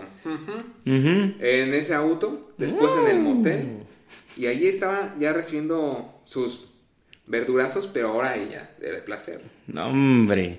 Al No. día siguiente, domingo, fuimos a dejar el carro a un terreno baldío lejos de la ciudad para evitar el tema de las cámaras y demás. Claro. No sin antes poncharle las llantas, romper los vidrios y cortar los asientos y dejarlo abierto para que los amantes de lo ajeno hicieran lo propio. ¿Qué onda con Espero todo que eso? este tipo esté escuchando su programa y poder decirle, ni pedo mi rey, al que mal, al que obra mal, se le Se le pudre el tamal. No puede ser. No me imagino el choque de ser el ratero. Pobrecito. A ver. A ver, pero es que... No, no, es que. Yo no puedo decir, le hicieron mal al Uber. No, pero es que es ¿Se pasaron de lanza? Sí. Pero... Sí, sí, sí. Pero, a ver, no puedo defender al Mira, Uber. mira, Les apuntó que- con un arma. Sí, totalmente. O sea, yo, yo creo que la, la- lo fuerte de todo esto es que sí, o sea, la persona que lo hizo, que, que robó, pues claro que lo, lo escuchas y lo ves y dices, que, qué triste la situación. Pero no deja de ser algo triste porque las circunstancias con las que, de las miles de cosas que puede haber de, de estar robando, ¿no? Esta justificación del robar es poder ver como la necesidad de ver a los que tienen poder y que lo hacen de cierta manera. Como un a- Robin Hood, tú Como dices. un Robin Hood, como el que yo lo hago porque tengo una familia, porque ya lo vi fácil, es un acto amoral que lo hacen los niños, porque los niños no saben que esto puede estar mal. O sea, hay tantas perspectivas sobre el robo que luego dices, ok, este hombre tenía, primero, la facilidad de tener un arma. Segundo, estaba en la plataforma de, de- de transporte, ¿no? Y, y- y de alguna forma llega a robar dentro de esta plataforma para que para poderse llevar a la persona. A ver, tengo una pregunta. A ver, eh, se supone cuando tú pides tu, tu servicio, te viene el nombre y las placas del auto. Sí. A menos que fuera otra persona. Claro. Este, pero. Digo, bueno, Hay muchos incidentes de que, de que roban al- le roban al Uber el carro y traen el teléfono del Uber, se suben las personas buen punto. y, y llegan a ser no la persona que te está haciendo. Entonces ellos no se sienten amenazados de utilizar la plataforma, asaltan al, al cliente, se van en el carro, siguen utilizando la plataforma por un rato y después ya votaron la, plataforma. ¿Cuál es el miedo de las personas que van en la plataforma? Que si meten el- el- el- la queja o la situación conflictiva de que les acaban de asaltar, pues puede ser que el Uber sepa quién es, vieron que traía un arma, vieron dónde los dejó, entonces los pueden ir a amenazar, los pueden Ta- también a- buscar. O sea, al es, revés. Es- es una situación una conflictiva de miles de cosas. Imagínate que el- Uber sí era el dueño del carro y Claro. una mala persona. Ujú. O sea, el güey todavía puede demandar a- al muchacho por los, los golpes que Los recibió. golpes que recibió. La, la- la- ¿Cómo dejaron el auto? Y Ujú. tiene su nombre. Claro. Y sabe dónde los recogió y a dónde los iba a dónde llevar. los debe llevar y todo. O sea, hay, hay tantas cosas que dices que fuerte porque quisiéramos defender solo a las personas que, o, o quisiéramos que la ley nada más defendiera a quienes fueron agredidos. Había una, había leído sobre esto de que en, viéndolo en Estados Unidos, puedes disparar a la persona que se meta a tu casa, ¿no? Tienes Sí. el permiso de dispararle, ¿no? Aquí en México, pues, tienes el permiso de, de hacerlo de cierta manera lo mismo, pero la diferencia es de que si, si tú lo matas, pues tú tienes que pagar su muerte. O sea, hay situaciones en las que el que robó y no llegó al robo y tú agradece al ratero, puedes terminar pagándole su vida. Si lo dejaste lisiado, si le dejaste alguna herida. Sí. O sea, es como de, ¿cómo le voy a estar pagando a la persona que me acaba de me intentó saltar? O sea, al ratero tengo que darle la vida, o sea, tengo que pagarle. O sea, qué fuerte. Sí, alguna vez, a ver, alguna vez que vi que eh, iban, iban a robar al bebé de una fulana que llevaba a su bebé en carriola. Wow, Iban. fuerte. Lo detuvieron unos vatos, le pusieron una golpiza Y hasta ahí se acabó la historia. Claro. Pero dije, si el ratero se pone vivo, puede demandar a los que lo golpearon. Sí, lo golpearon, Porque claro. el de él llegó, quedó como intento fallido claro. de secuestro. Nunca fue un secuestro, así que no se le puede juzgar como secuestrador. Sí, si no llegas al, al acto, no eres No secuestrador. aplica. Y dije, qué feo. O sea, si él. Hasta que tú tengas la denuncia de que ya fue robado, secuestrado, lo que sea, hasta ese momento tú eres secuestrador. Si antes del acto tú no llegaste al, al cometido completo y no se te vio haciéndolo, o sea, no hay acto, no hay, no hay situación de, de- de- de ningún tipo. No puedes, de, no puedes ni meter ninguna carta de denuncia. Eso es bien fuerte, porque no es- estamos haciendo que tenga tantos derechos más el que roba que el que lo, a- lo asaltan. Eso creo que es, es algo fuerte porque en este caso Sí. suena bien divertido lo que vivieron porque dices, o sea, la adrenalina de haber golpeado, de haber hecho un acto que para nosotros puede ser de bondad haber agredido. Yo una vez le robé al Brian y me sentí bien contento el mismo día que le robé al Brian. Sí. Ahorita lo voy a contar que es una anécdota que me gusta mucho contar. Pero de alguna manera tú ves esto y dices, claro que fueron al, fueron al motel como a este pavos reales. Oye, traemos un carro que acabamos de, de tumbar, lo, lo tumbamos a este, traemos dinero, traemos un carro. Esta es la historia perfecta de lo que pasaba, no sé, ¿te acuerdas de Malcolm? Ajá, Cuando ajá. Lois y, y Hal se van en el Sí. carro robado y dicen, podemos ser. Este, no me acuerdo los nombres, pero decía, yo sería Mark. Raúl. Raúl. Y Tú era. Consuelo. Y era Consuelo. Sí. Y sentían la adrenalina de ir en el carro y decir. Dice, "Oh". podemos dejar a los niños y crear una vida nueva en México. Exacto, y dices, ay, esa adrenalina de hicimos algo prohibido, también se siente bien. O sea, yo hice lo que no pudo hacer mi asaltante. Le terminé robando, le terminé quitando todo lo que él se robó. O sea, yo soy el ratero del ratero, ¿no? La, Ladrón que la- ro- lo- roba ladrón. Ajá. Tienes años de perdón. Tienes años de perdón. Entonces, totalmente, pero, pero sí te das cuenta que, que es un tema en el que dices, "Se- es- es- esa adrenalina yo creo que fueron y fue como de, ¿sabes lo que hicimos? ¿Sabes lo que creamos? Esto va a ser inolvidable. Claro. O sea, los nietos le va a contar, aunque no se casen ellos dos, aunque no estén juntos, van a decir, una vez yo terminé robándole y tuve el mejor placer de mi vida y lo hice con la mu... O sea, debe ser algo inimaginable haber hecho eso, porque te voy a contar, cuando una vez iba saliendo de la casa de uno de mis estudiantes, eh, ahí por la colonia eh, Jardines de la, de la Paz, si no me equivoco, y cuando iba saliendo, pues me pasó una moto con un chavo y una chava atrás, ¿no? Y Sí. se me quedaron viendo por un momento, pero en ese momento me estaban pagando los papás de mis alumnos, eh, ¿no? El mes del- de las clases. Sí. Entonces yo traía el dinero aquí y yo pues dije, pues sabe qué serán ellos. Se, se paran allá una cuadra y media de donde yo estaba y de repente veo al chavo que se atraviesa al otro lado, como con el teléfono y hablando por teléfono y llega y me dice, oye carnal, ¿sabes por aquí cómo se llega a Forum? ¿No? Pues estamos por el lado ya de Revolución. Sí, sí, sí. Y le dije, este, sí, pues tienes que salir por aquí, ¿sabe qué? Y me dice, el, mira, carnalito, la neta, traigo un arma, traigo, no, traigo, una, traigo un cohete, me dice. Y pues hay que hacerlo así, relax. Tú nomás dame lo que traigas y no hay pedo, o sea, tú tranquilo. Ese Rain que decías. Eh, ese es el Brian. Ok. Ese es el Brian, ¿no? Lo ponemos de manera porque no sé cómo se llamaba, pero pues aquí le decimos al, al Kevin y al Brian los del barrio, ¿no? Los Ajá, barrio. los malandrillos. Los malandrillos. no estamos diciendo ningún Brian ni nada, porque luego va a ser que tengo compas que sí se llaman Brian y no se O vayan sea, a sí, tú entender. eres tú. No, no, no. No, tú no, tú no, no. tú Tú no. no, mi Brian. Pero sí había esta, como, como este meme, un meme de- del, Sí, del sí. Brian, ¿no? Entonces, te estoy hablando hace como 6, 7 años de esto. Y de repente el, el, el, el chavo, yo pues estaba muy asustado porque me habían asaltado un, un mes antes. O sea, un mes ya me habían asaltado y se me habían tumbado mi teléfono. Ok. No, ni un mes, una semana. Menos de una semana y me habían asaltado el teléfono. Y yo me acababa de tel- comprar teléfono nuevo y traía el dinero del mes de mi alumno y era para comer esa semana. Y yo dije, no manches, dije, ¿qué hago? ¿Qué hago? Y lo olí y olía mucho alcohol, mucho, sí, pero, pero muchísimo alcohol. Y dije, Nel, no me la aplica este.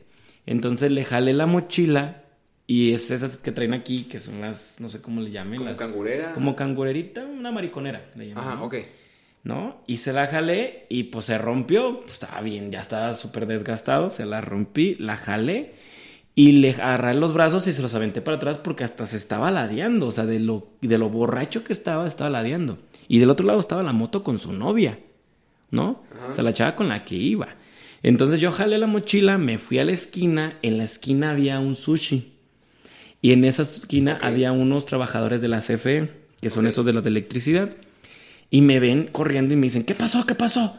Y, me, y les digo, no, pues me intentaron asaltar. ¿Quién? Y se levanta el vato con un arma, ahora sí, ¿no? Saca la fusca. ¿Pero quién? ¿El de la CFE? El de la CFE. ¿Por qué armas de la CFE? no tengo ni la menor idea, pero ¿Cómo se baja el de la CFE y este y en ese momento se baja y los ve y se sube a su carro y los persiguió. Te estoy hablando que estaban haciendo apenas la construcción del tren. Creo que no son tantos años. Ponle que fueron hace unos 5 o 6 años. Ok, sí. Entonces me se lleva y, o sea, y sacó el arma, se trae un arma. Y se subieron a su carro y los persiguieron y ya se regresa al carro y pues obviamente se metieron entre la construcción porque traían la moto. Se metieron entre la construcción. Entonces yo estaba bien asustado sentado en el sushi esperando a estas personas porque dije, pues me acaban de defender de que a ver si me hubiera pasado algo.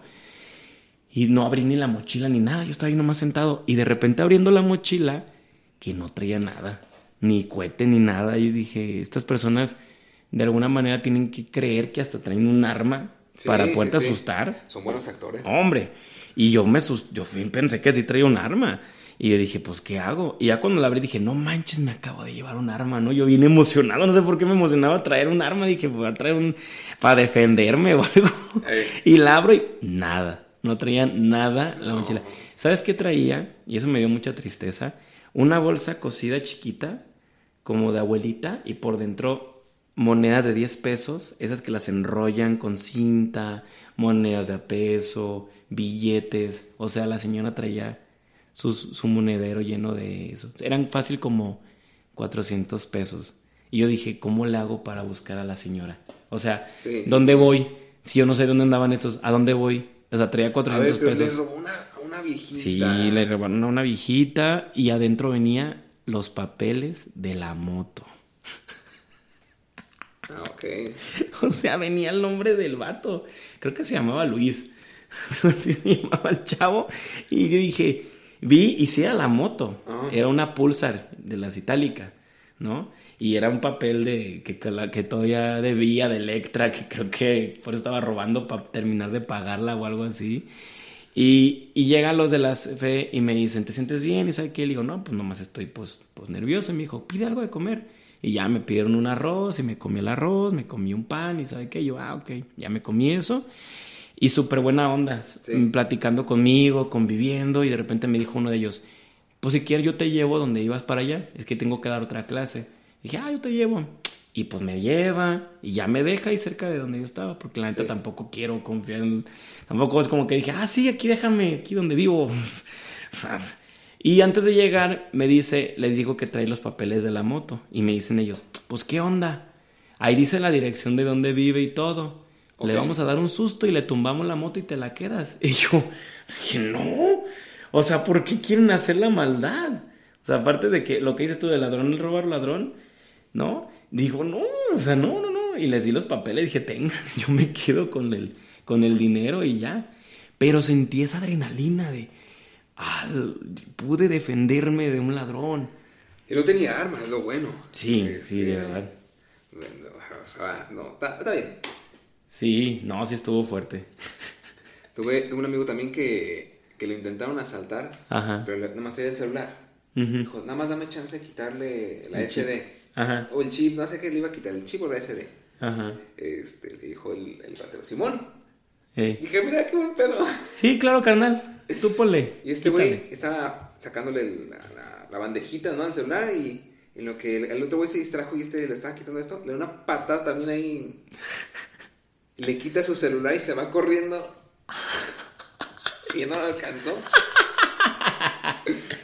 Y pues yo creo que pasa lo mismo que contigo, pues eh, la Sí. emoción está de... Oigan, pero, pero dejando de lado todo esto, no lo intenten. O sea, No. sí, de verdad no. Es mejor que, que no tengan algo material a que no sepan cuál puede ser la respuesta de la otra persona. Porque yo corrí con riesgo. O sea, yo sabía que había un riesgo. O sea, por más que te sientas valiente, por más que sepas cualquier arte marcial, me lo dijo una vez este, un amigo que hace jiu-jitsu y hace muay thai y todo eso, dice, Sí. por más, amigo, yo, yo, yo sé todas las artes marciales que te puedes imaginar, hago web, hago... Wi-Fi. eh, Wow. No, no, no. Hace MMA, iba a decir UFC por, por, por por el instituto, pero no. Eh, la federación, pero no, es hace MMA. Entonces me dijo, por más que sepas artes marciales, por más que sepas esto, si tú tienes una pistola enfrente y te van a... y te piden tus cosas, tú se las das. No te, no te hagas el valiente, por más que sepas esto. Porque si no trae arma y no trae nada, y nada más te llega y te dice, dame lo que traigas, sin nada en las manos, ahí sí te metes. Porque ahí sí te puedes defender, sabiendo todo esto. Claro. Pero si llega y te pone un cuchillo enfrente de ti, o que el arma, por más defensa personal, por más que veas que, no, y si trae un arma que sabe qué, y estos, no, te dicen, no lo hagas. O sea, cuídense, cuídense en eso, porque no sabemos cuál es el riesgo realmente de lo Claro. que puede pasar. O sea, y vale más su vida que un teléfono, que el, el dinero de ahí. Yo sé que ustedes lo pueden recuperar y lo van a recuperar de cualquier manera. O sea, Sí, sí, el sí. trabajo lo van a poder conseguir, no, no la misma cantidad, Robando. pero no. no, no, no, no, no, no, no. Aplicando la misma. Aplicando la misma, no. Pero sí, sí, sí, véanlo, o sea, véanlo, o sea, está chida la anécdota de esto, pero dices, un segundo, no, un segundo no, que no, hubiera volteado a esta persona, eh, en otra realidad alterna a lo que pasó y ya no sabemos qué pasa. ¿Nos demos otra entonces ahorita? Va, a ver, A ver. sigo yo. ¿Sigues tú? A ver, yo me leo la que sigue. Ay, güey. Haz haz la letra, pues, la pantalla. Es que el señor no usa lentes. Que lo- yo leo con los tanates. Eh, Alec- Alexa Ice. Quiero saber qué así se escribe. Lo peor, di a rentar mi carro. Hice entrevistas a varias personas y pues ya había tenido malas experiencias con un cuate. Y así que elegí una mujer porque según yo somos más honestas. Total que fui a conocer el, el domicilio donde según vivía la... ah, porque le hablan tan feo, bueno. La ruca. Después me enteré que no, ni vivía ahí. Se firmó contrato y todo bien. Yo como condición les pedí ingresarlos a un grupo de una flotilla donde está mi hermano y mi papá y les expliqué que pues debían mandar su ubicación porque es la manera en que yo me cercioraba que estuvieran trabajando. Claro. La ruca en cuestión era un pedo que mandara sus reportes, total que llegó el primer fin de semana y no me mandaban nada y dije, ok, pues tampoco es una niña para andarla correteando. Quedamos que el lunes me llevaba mi carro para ponerle el GPS y lo checara al mecánico. Y la bien alterada, ya creo que sabrán qué palabra puso ahí, y la bien altanera me decía, al rato te lo llevo. Y total, que dejó de contestarme todo el día y pues ese día no dormí. Y así pasó el otro día y de la nada que escribió una morra, su novia tóxica, y me dijo que la aquella andaba peda y drogada en mi carro. Ay, Dios de mi vida. Supongo las dos agarraron la, la- la- fiesta con mi carro y se enojaron o algo. Y así me trajo tres mm, días sin saber nada de mi carro. Hasta que denuncié y empecé a reportar mi carro como robado y total que un amigo se la encontró bien perdida en mi carro a unas cuadras de mi casa. Le dejó unos raspones a mi carro y tres días que no dormí. Ni tragué, que aprendí muchas lecciones. Eh, No, no dormí ni tragué.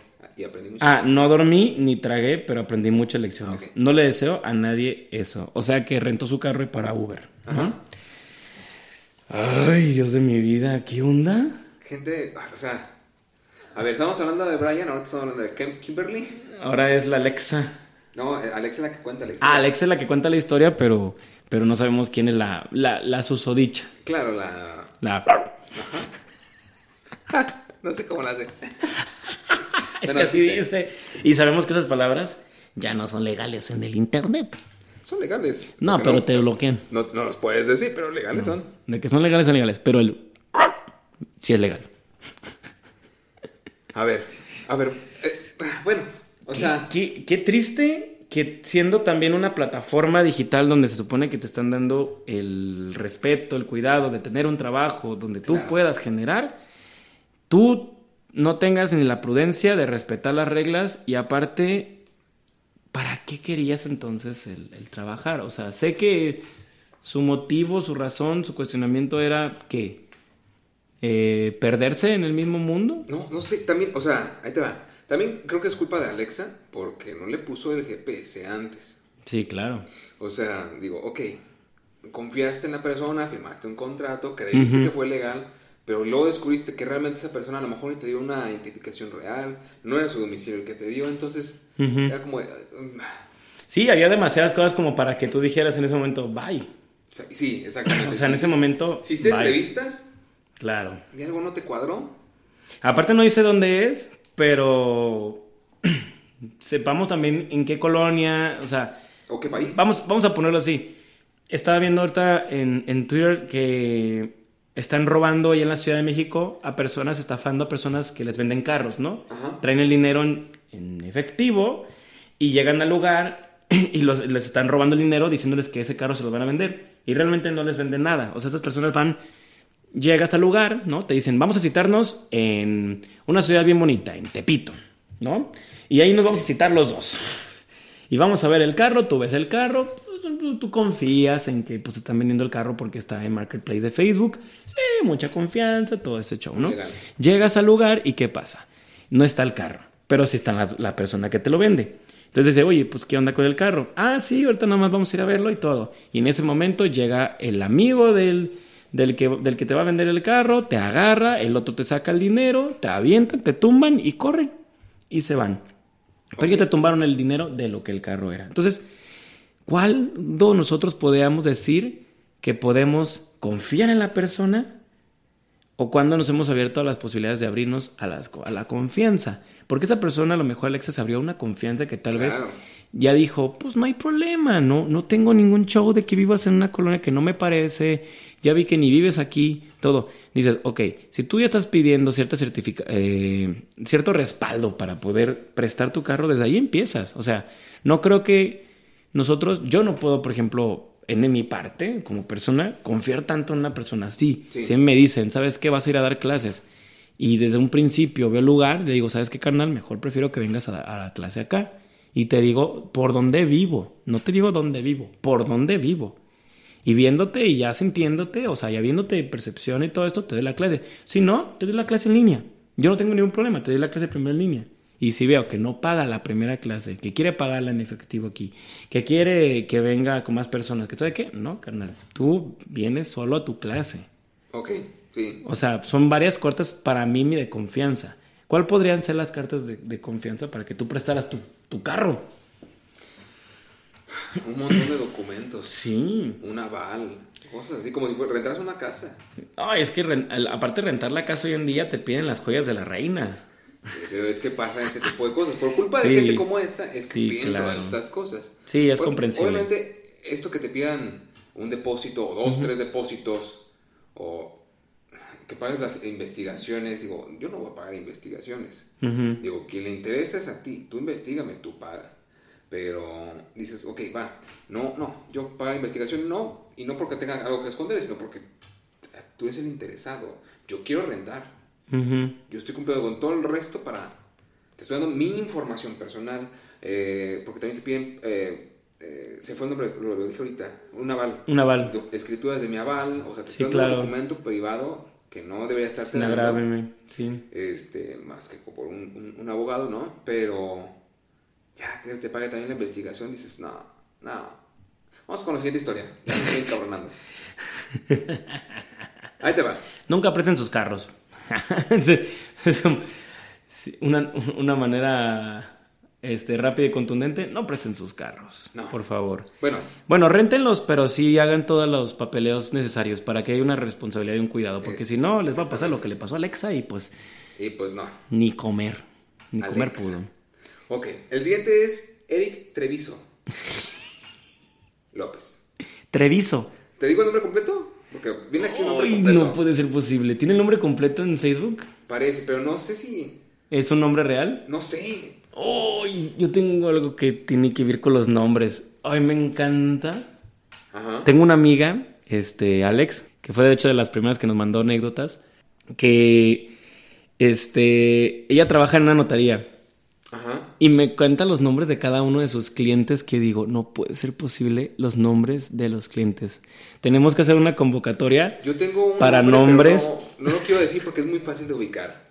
O ¿Sí? sea, si lo digo, es muy fácil de ubicar. Es como mi apellido.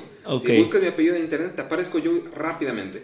Ok. Entonces, esta persona, si te digo el nombre, que te lo puedo decir y lo muteamos, ¿te parece? Ok, ¿quién? Ahí te va. Nada más quiero que escuchen tu expresión, no el nombre. Ok. Es Trianteropoulos. ¡Ah!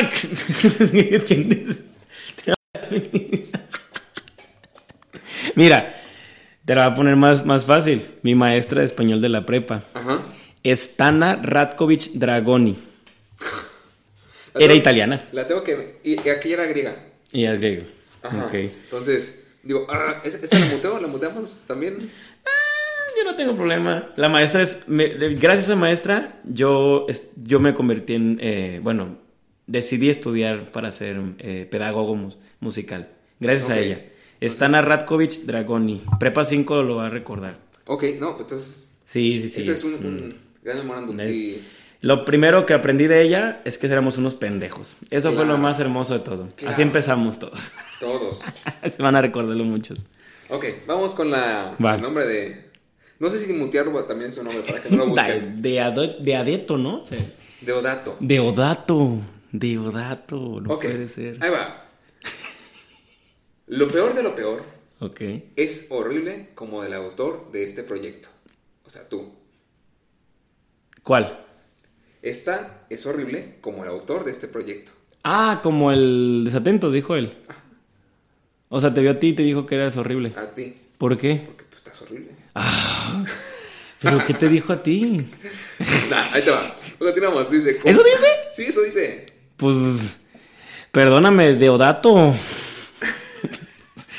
perdóname. Peor, perdóname, Diocen, Dioceno, ¿cómo el primer nombre? Ah, no, el primer nombre sí está decente. Eh, Tienes el nombre de mejor amigo, así que Eh, te eh, respeto está por bien Derek. sus nombres, están chidos sus nombres. Deodato. No sé si es su nombre o nomás es... No, si es que sí suena un nombre. Deodato. Me encanta su nombre. Eh, no, no. Bueno, Pero está también bien. Dice, compré un carro Horrible. seminuevo. y continuamos. Compré un carro seminuevo para trabajar de Didi. El día que lo compré, hice todos los trámites para comenzar a trabajar el mismo día que lo compré. Llevé mi papelería personal, la papelera del carro, el seguro, etc. Cuando me dijeron que ya tenía que... que, ¿Qué, qué, qué, qué, qué, que qué? dice esperar. Ah, esperar para lo del. Ah. para que ya le dieran el permiso de, de empezar a trabajar. Sí, cuando dijeron que ya, que- que ya solo tenía que esperar Ujú. a que me dieran el permiso de alta de la plataforma. Tenía 24 horas de espera. Ujú. Luego de las 24 horas, por fin pude trabajar. Hice los primeros viajes, nervioso, nunca había sido chofer, pero todo ok. Ujú. Cuando me iba a desconectar de trabajar aproximadamente a las 11.30 pm, a las 23.30, a las 2.333, ah, no, de No, las 2300 30. horas. 2.330. Y 30 horas. Ajá. Ajá. Como militar. Dice, ah, exactamente. Tomé el último viaje, donde se subieron dos chavos que iban a una fiesta y pues sí, se veía venir. Me asaltaron. Me quitaron el dinero, el teléfono y el carro. El carro me duró como 30 horas nada más. Y el seguro no se hizo responsable, ni Didi ni nadie. Y pues así fue como me endeudé con un carro y me duró menos de dos días el gusto. ¿Cómo ves? No puede ser. Me recordó una- a una anécdota bastante agresiva, pero. No, es que. Es, es tan fuerte que vas a trabajar y hay un riesgo bien grande, ¿no? Dicen ahora que las plataformas tienen un límite de lugares a donde llevarte, ¿no? Sí. Y horarios. Por lo mismo, porque no es porque podamos desconfiar en la col- de- a la colonia o a la persona que va arriba, sino que se ha creado estas famas, como lo decíamos hace rato. Sí. No es por poner que una persona eh, de cierto aspecto no vaya a robar, pero sí hay perspectivas de lugares en donde comúnmente hay hasta creencias, ¿no? O sea, de que el robo sea algo tan natural como esto del el día de San Judas Escariote, Ajá. que los que los, los, los vándalos lo, lo llevan y van y, y le rezan que roben más, es como de... Sí.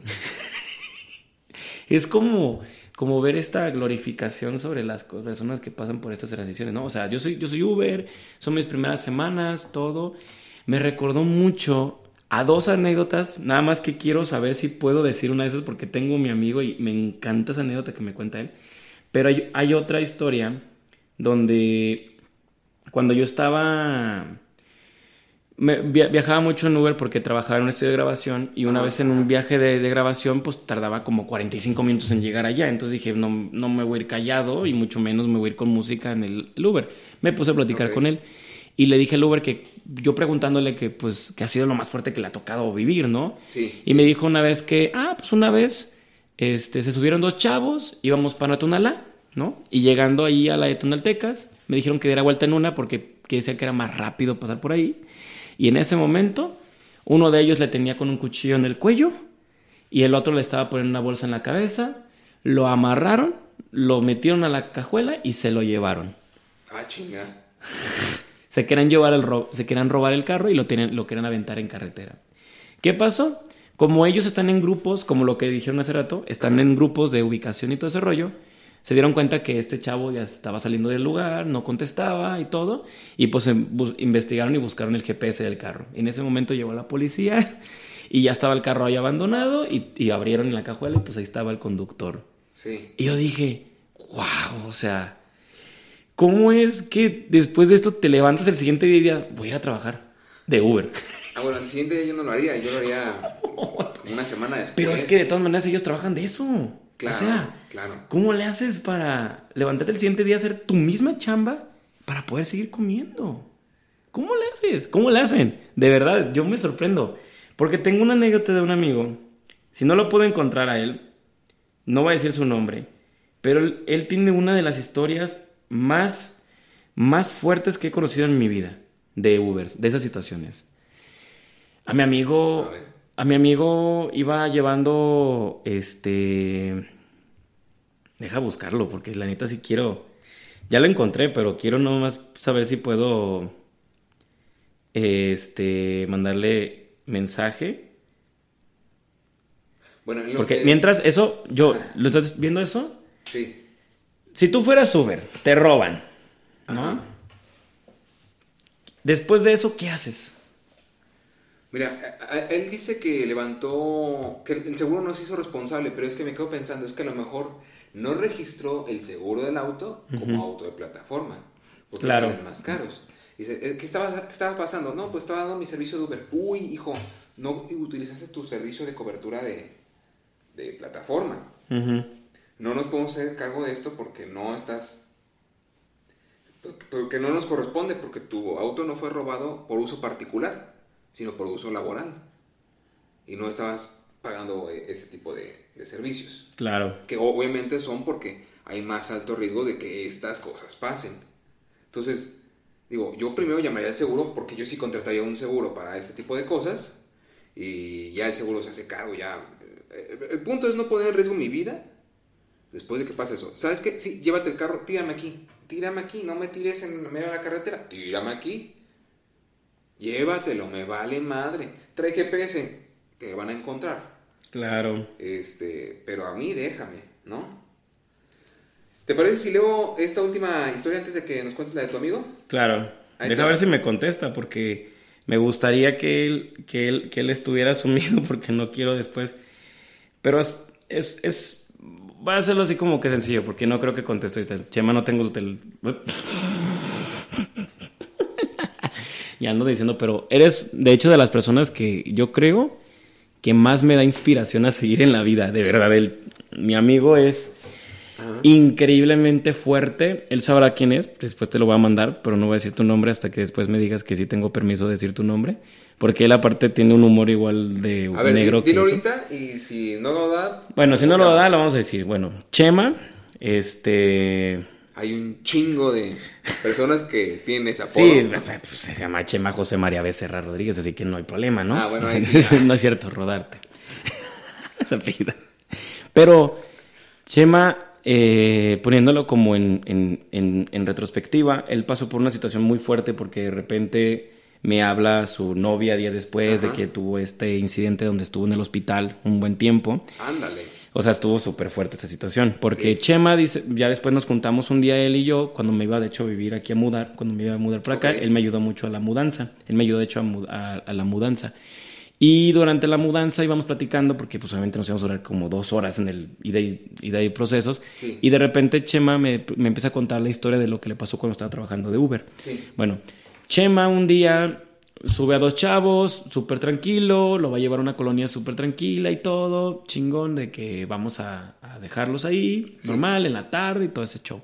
Bueno, de repente en el, en el, en el trayecto ve que uno de ellos le saca un cuchillo, ¿no? Y, la, y lo quiere acuchillar por el cuello. O sea, le agarra y lo quiere acuchillar por acá. Y le agarra la mano, o sea, vio la mano que pasó y la agarró. Pero con la adrenalina del miedo de aquí, no se dio cuenta que el otro vato ya le había dado un cuchillazo en el estómago. O sea, ya le había, ya le había clavado un cuchillo acá. Ajá. Entonces en ese momento Chema como digo, ¿qué pido? O sea, la adrenalina de que ya no sabe ni cómo responder y la seguían acuchillando. O sea, el vato le empezó a cuchillar acá. Lo agarran. ¿no? no, es que se veía que el vato nada más querían matarlo. Lo agarran, lo, va, lo ponen atrás y durante todo el camino uno de ellos va conduciendo y el otro lo empieza, lo seguía cuchillando para que no respondiera. Pero no para matarlo completamente, nada más para tenerlo lesionado en lo que llegan al lugar donde todo eso. Entonces ya estaban arriba los dos y ya iban adelante y pues mi amigo ya estaba en un estado pues muy grave. Claro. ¿No? Desangrándose allá atrás del, del, del, carro. Entonces dice que, que escuchó cómo estas personas hablaban de que acababan de, ah, eh, de unos días antes, estas dos personas, que hubo un incidente donde quemaron un camión y había dentro una señora y una niña. Entonces dices, estas personas no vienen a robar, ya no es el robo. No. Ya es el, el psicópata, el, la, la, psicosis, o sea, esa parte de responder a esta agresión y dices, no manches. Yo me acuerdo y digo, qué fuerte porque Chema de repente dice que estaba ahí, inconsciente, de repente como que escuchaba y luego no, y luego escuchaba no. Y de repente vio un puente que se le hacía muy parecido a la colonia de, donde vive su mamá, porque él ya no vive ahí, su mamá por ahí. Y de repente, bueno, no, me acuerdo bien eso que me dijo si vivías o no con tu mamá, pero me acuerdo que decía él ahí. Y de repente vio eso, jaló la puerta y se aventó. Dijo, lo que me dé la vida. Se aventó y en ese momento frenó el tráfico, dos, tres carros, y el carro que iban estos se fueron, se asustaron, dijeron, este güey se alcanzó, ¡fum! Y en ese momento se, la gente lo ayudó, lo levantaron, lo hablaron a la ambulancia y todo, pero ya traía cuchillazos en el cuello, ya traía cuchillazos acá, acá, o sea, por todos lados, le abrieron el pulmón, tuvieron que hacerle una, una, una limpia, o sea, fue un proceso súper larguísimo de vida y de repente pasan los meses, empieza a ir a estos de inteligencia emocional, a retiros. Él es parte de un proyecto que yo quiero yo este, presumir este proyecto, la verdad que es muy hermoso, que se llama PROA 31, que hacen unas bases de madera por todas las ciudades, ¿no lo han visto? Que es para la gente que si quiere poner un suéter ahí, sí. él pueden ponerlo para ayudar a las personas en la calle. Él es una persona proactiva a ayudar a todo, a todo el mundo y es maravilloso. Y, con mi amiga Renata, que también es increíble en este trabajo. Pero después que lo vi, dije, y vi la sonrisa de él, y vi que salió de esta situación conflictiva, de esta guerra, y volvió a ser Uber, y volvió a trabajar de todo esto.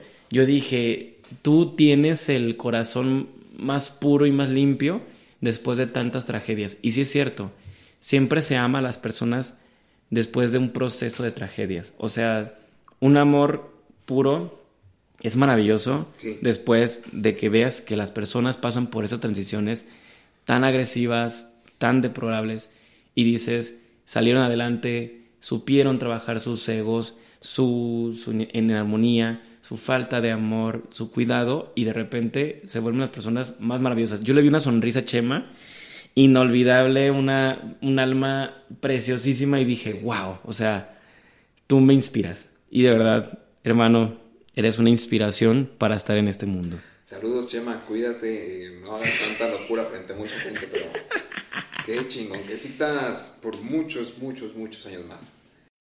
¿Te parece eh, si continuamos con la última anécdota ya para, Va, poder para despedirnos? Porque creo que ya llevamos como seis horas aquí grabando.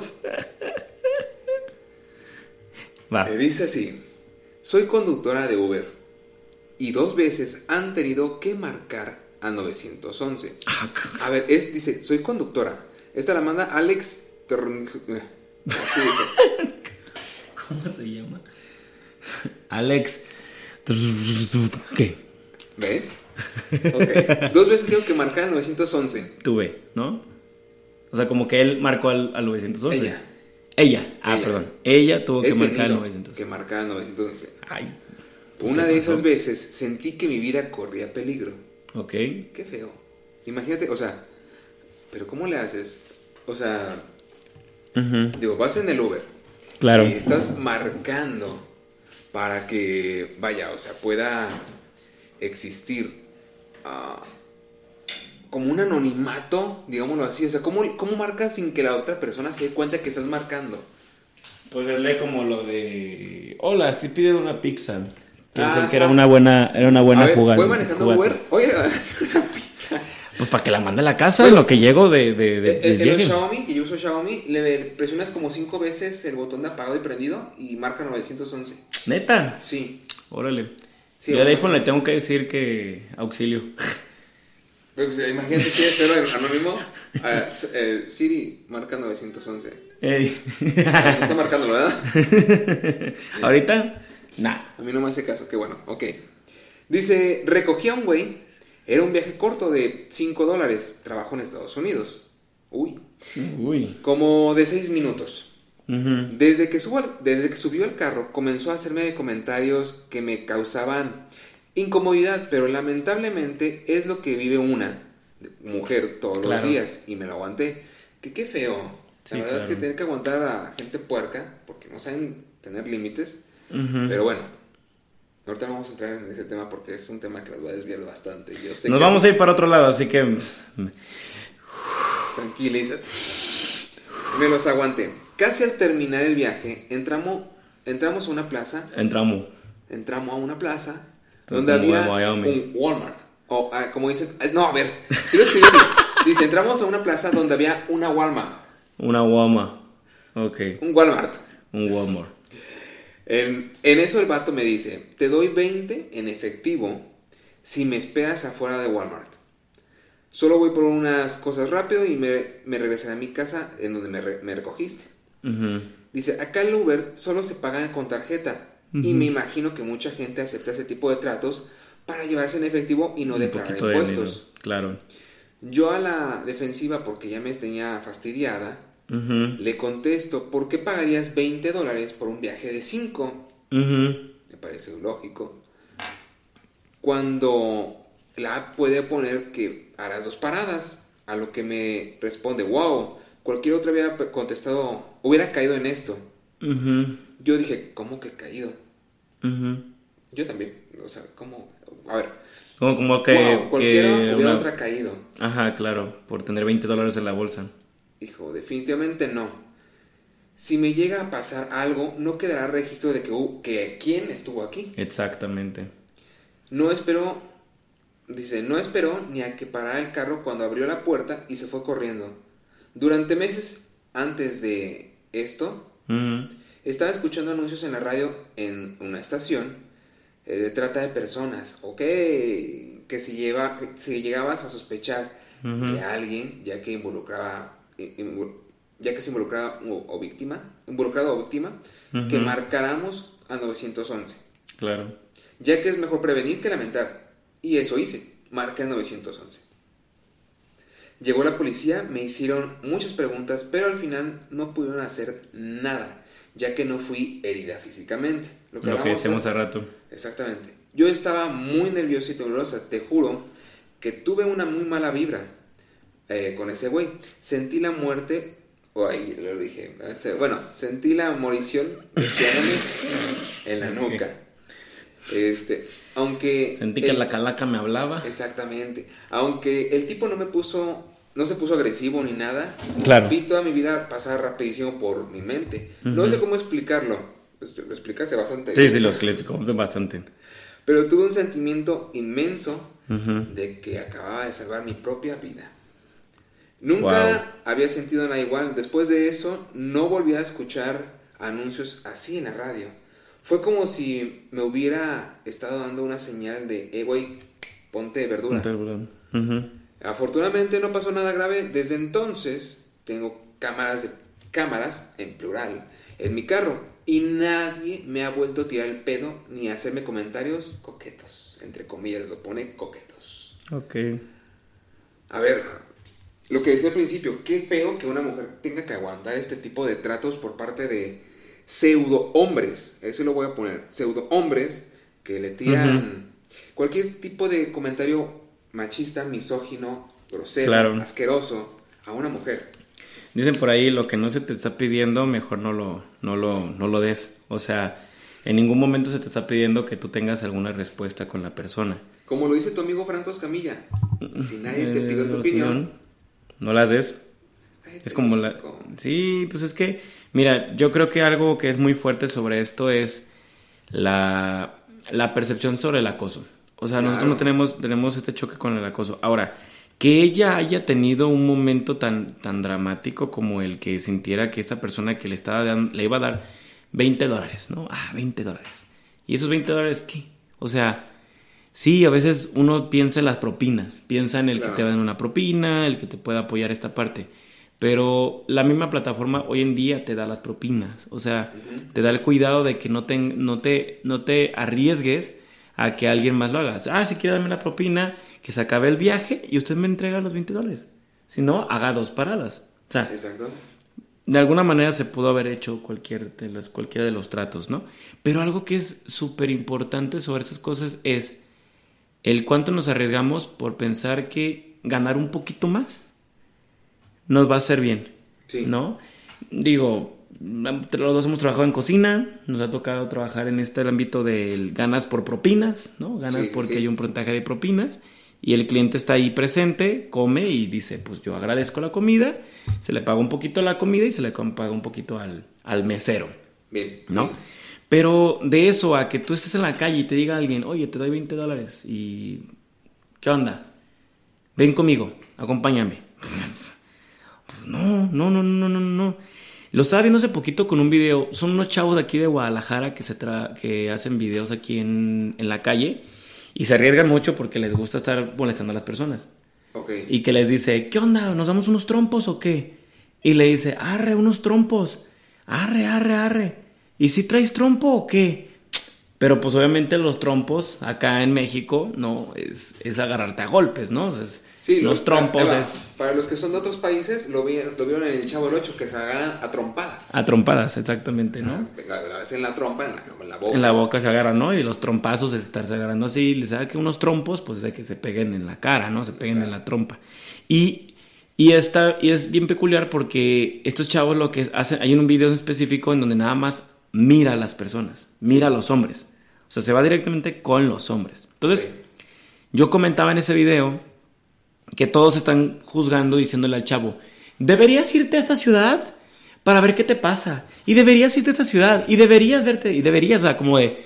¿Tú crees que esa gente que hace videos, crees que van a decir, claro, me voy a ir a arriesgarme? No, lo hacen en las zonas donde puede haber un poquito más de cuidado por cualquier situación Y conflictiva. en vía pública. Y en vía pública, temprano, en lugares donde te pueda ver casi casi la policía o cualquier persona que te pueda ayudar, Que- los- videos estos de bromas o canales de bromas que ya llegan como a insultar a la gente. O, por ejemplo, esos ya, ya le, o sea, te apuesto que no dijeron unos trompos o qué. No, no, no, dijeron, ¿qué? ¿Qué? ¿Unos trompos? ¿O qué? Ajá, exactamente. Como que ya tirándole mucho el gallo, ¿no? Ajá. Y ya saca su trompito y... Y traga el trompo y ya juegan trompos. Exacto, y ya la gente. Y es, Se- y es como le, eso, Le ¿no? da la vuelta a la, la risa. Sí, como el de las cachetadas. O sea, te- ¿qué unas cachetadas o qué? Arre, arre, arre. Y le saca las cachetadas, ¿no? Que son unos dulces. Que son unos dulces que nosotros tenemos, azúcar. larguitos, de azúcar, que son las cachetadas. Pero está una parte del video en el de nada más lo está viendo, ¿no? Nos está viendo, está viendo el vato y ¿qué? ¿Qué? Pues qué? ¿Qué? Y el otro empieza a decirle, pues lo que quiera, pues quiero un abrazo. Ah, Nel, quítate. No puedes estarme viendo, te voy a cobrar por verme. Pues cuánto? ¿Cuánto por un beso? No, le empieza a decir cosas así, ¿no? Y entonces dices, oye, pero normalmente los hombres son los que miran hacia las mujeres. O sea, viéndolo en un perfil dramático, Ajá.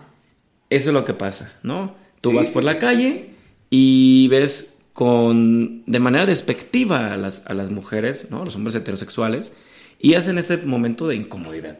Ahora, este video te enseña este, esta, esta doble, doble cuchillo, en donde hablan sobre qué, sobre esta parte de la, lo que pasa con ese tipo de temas, como el, el, el, el de ponerte al tú por tú con las personas, molestarlo y mirarlo, pero si lo ves del otro lado es como de, ah, a ti se te hace fácil mirar a las mujeres y a verlas así, que están en la calle y hasta las ves con de manera este pues, pues, de acoso, o sea, Sí, una sí, mirada sí. acosadora, de una manera incómoda y que aparte de todo esperas que tenga una respuesta a la mujer como de Positiva. Ay, me está viendo, pues claro, le voy a, me va a gustar. Claro que no.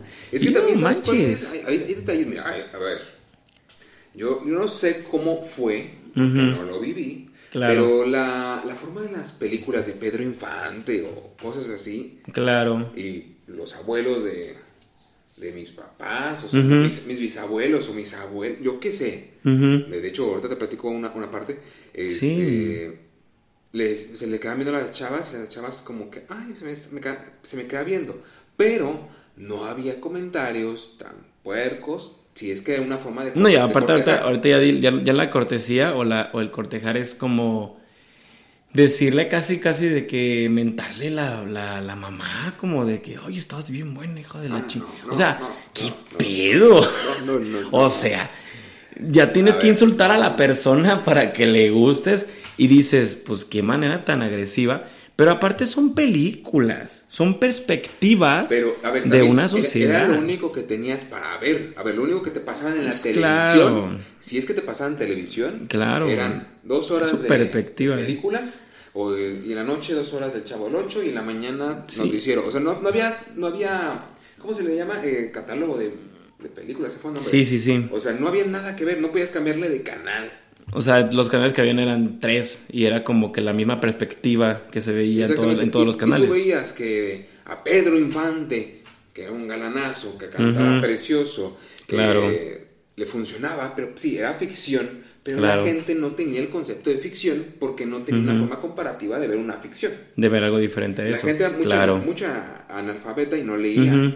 No podía leer ni escribir. No, es que no había un acceso No, con tanta facilidad. Pero sí tenían acceso a una televisión o una radio donde incluso las canciones se Sí, se las claro. cantaba de eh, la morenita, la preciosa que trae me trae loco y yo nada más la veo aunque Claro. pero entonces lo decíamos tú y yo en una plática la de 17 años Sí, que hoy en día, un- la 17 años, estamos viendo que es una perspectiva de una chavita de joven que es menor de edad, ¿no? Hoy, hoy en día, una menor de edad, viéndolo como la perspectiva de una, de una persona de mayor de edad. O sea, hay un choque muy fuerte con eso socialmente. Y obviamente también la parte psicológica y todo esto de que, ah, es que le claro. gusta porque piensa que yo soy, que tengo una mente más, este, madura. No, no, no, no, es una perspectiva lingüística de la cual nos ayuda un poquito el, el ver las edades. Que a veces, pues sí, no, no vamos a tener como que una contundencia de a veces sí que nos gusten personas muchísimo menores que nosotros, pero buscamos tal vez esta valoración que, que pueda haber una, una mayoría de edad y muchas veces también otras miles de perspectivas diferentes que se puede ver día a día. Pero ojo, esto de, de ver, de ver solamente este lado de la, de la perspectiva social es también el de que ella tiene que vivir con eso. no no tiene que O sea, tiene, porque ya no es como que yo vengo a educar a las personas a que cambien esa, esa perspectiva, que se suban a mi servicio. Yo soy una persona que está dando un servicio de transporte y, y ahora me toca tener que resguardarme con cosas para el acoso. O sea, tengo que poner, tengo que invertir en una cámara, tengo Sí. que invertir en, en, en, en que yo me vista diferente, o tengo que, o sea, no hay una libertad de eso. Ahora, no solamente es el acoso, es el punto del acoso a lo que vivió ella, ¿no? Alex vivió el que le intentaron llevársela. Ah, sí, sí, sí, Entonces, no es una perspectiva nada más de que te digan, es el decirte al hacer. Y el hacer es lo mismo, Claro. es, el, es el punto de apertura, ¿no? Más agresivo, intensificado del acoso. Del de, ya no te acoso, ya no te digo cosas, ya no te jalo, ya no te intento acercar, ya llego a quererte llevar porque tú eres un objeto de, de qué, de necesidad, de que, hay un, de que hay un... Y eso entonces... Ay, es, es un choque bien fuerte porque es, es, es el mundo del, del que vivimos y del que no podemos tan fácilmente decir va a cambiar, pero podemos empezar a abrir esas puertas, ¿no? En donde lo veamos. Lo que decía yo con las películas. Claro.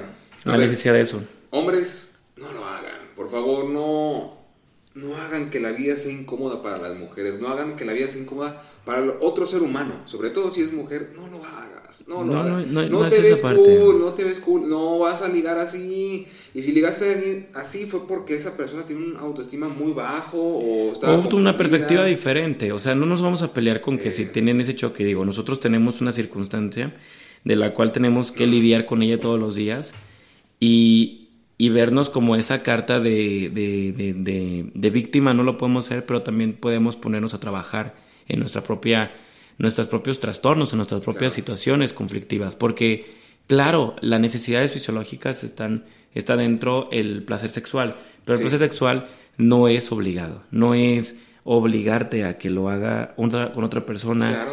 no es más que una carta de decir, hey, cuidado, respeto y todo. Y lo vemos en todos lados, lo vemos en la calle, lo vemos en los trabajos, lo vamos a ver en los conciertos, lo vamos a ver en todos, todos, todos lados. Existe esta palabra que es como el, el, el deseo sexual en, pe- en pequeña y gran porción. Sí. Y nos toca a nosotros que poder, de alguna manera, mm, ser partícipes del, del que no se llega a ese punto. No decirlo como una, fíjate que eso me gusta mucho, no llegarlo como una prohibirlo. Porque el momento de prohibirlo, ¿qué pasa con las cosas que se prohíben? La gente tiene el placer de hacer cosas que están prohibidas. Entonces no lo prohíbas. Mejor nosotros hagámoslo como un, hey, practiquemos el respeto, practiquemos el cuidado Claro. practiquemos este amor y si alguna de esas personas les gustas con esos cuidados, te aseguro que tú mismo puedes sentirte hasta mejor con esos procesos. No, y a ver, eh, a ver, es muy fácil tirar un piropo sucio y, y decirle cualquier cosa a una mujer en la calle. Claro. A ver, acércate a una mujer y dile una cosa, una cosa, dile un piropo bonito, un piropo que realmente enamore. Claro. Puede ser que le guste y puede ser que no, Te pero lo que no, decimos. pero ya le hice la oportunidad, pero aún así no fuiste. Preguntas. A ver, ¿sabes qué? Yo llego con... Vamos a, vamos a, a decir uno, porque eh, este, me los he aprendido de, de una persona que hace TikToks, pero dices, oye, um, discúlpame que te moleste, pero ¿crees en el amor a primera vista o vuelvo a pasar? Ah, esta chica, es una chica, ¿no? Sí, la que canta como... No canta, la que dice al final ardilla. Es Ardilla. Sí, sí, sí, ya sé Me- quién me- dices. Me, encanta, me está divertido. Es buenísima porque aparte lo hace de una manera tan noble y tan maravillosa. Claro, pero ya te dice, ay, lárgate de aquí. Bueno, ya te vas, ya no la molestas. Ujú. Ya, ya, me manda la ching. O, dis- disculpa, nada más quería hacerte reír. Cuídate, pasa bonita noche. Si quieres platicar, yo estoy dispuesto para platicar. Si no, está perfecto. Cuídate, te, te retiras.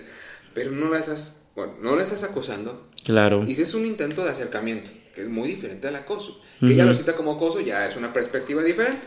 Ujú. Pero leíste lo que querías decir. Pero es que el arte del piropo es ese, es construir una historia de la cual puedas a- Claro. hacer una creatividad, que tenga una creatividad en la cual quieras enamorar a la persona, no con el solamente el de que las rosas son rojas y el cielo es azul, eh, cuando veo el, el cielo quiero estar contigo, Yo, o sea, cre- no. yo creo que la forma más eh, viable de conquistar hombres o mujeres es hacerlos reír.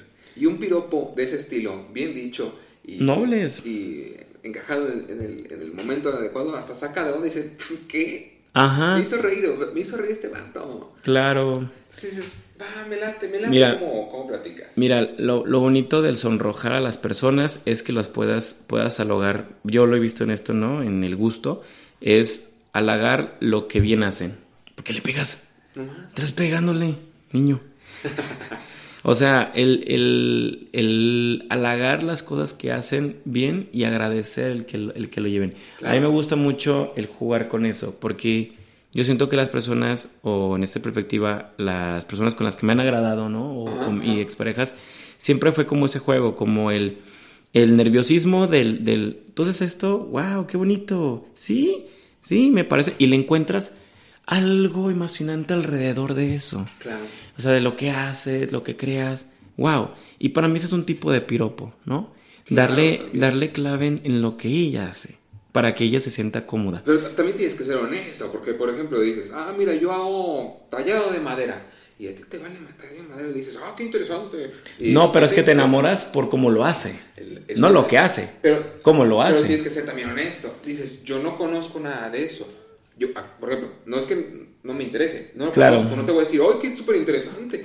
No, es que fíjate que a mí me gusta que hagan sillas. No, no, no, ver, no, no, no, no. espérate, es que Pero tú dices, es. pero tú, por ejemplo, lo has visto en películas, lo has visto en series. Yo sé que soy muy fan de estar viendo todas las carreras porque doy un Ajá. taller que es de, este, que va por la orientación vocacional, que es desarrollo de vida, y se llama el taller que yo doy, que es una sesión en donde les platico de cómo desarrollar sus carreras y hacia dónde quieren dirigirse en su vida y qué quieren hacer de su vida, ¿no? Ok. De hecho, tengo una sesión, ahorita me mandaron un mensaje de que quieren una sesión de eso. Entonces, la- el desarrollo de vida es eso, es como conocer todo eso. Entonces yo conozco un poquito de cada una de las carreras, ¿no? No de Ah, todas, ajá. pero Sí. fácil conozco 85 carreras, ¿no? Hay Sí, un sí. montonal. Pero esas 85 carreras fueron porque yo las vi en un tratado del- de, la, de la Universidad de Guadalajara y las empecé a investigar cada una y dije, ah, mira, tu, tu, tu, ¿no? Ok. Entonces, imagínate la gente que hace tallado de, de- de- de- de sillas. Primero tienen que elegir el tipo de madera especial para que pueda soportar a la persona Claro. que se sienta.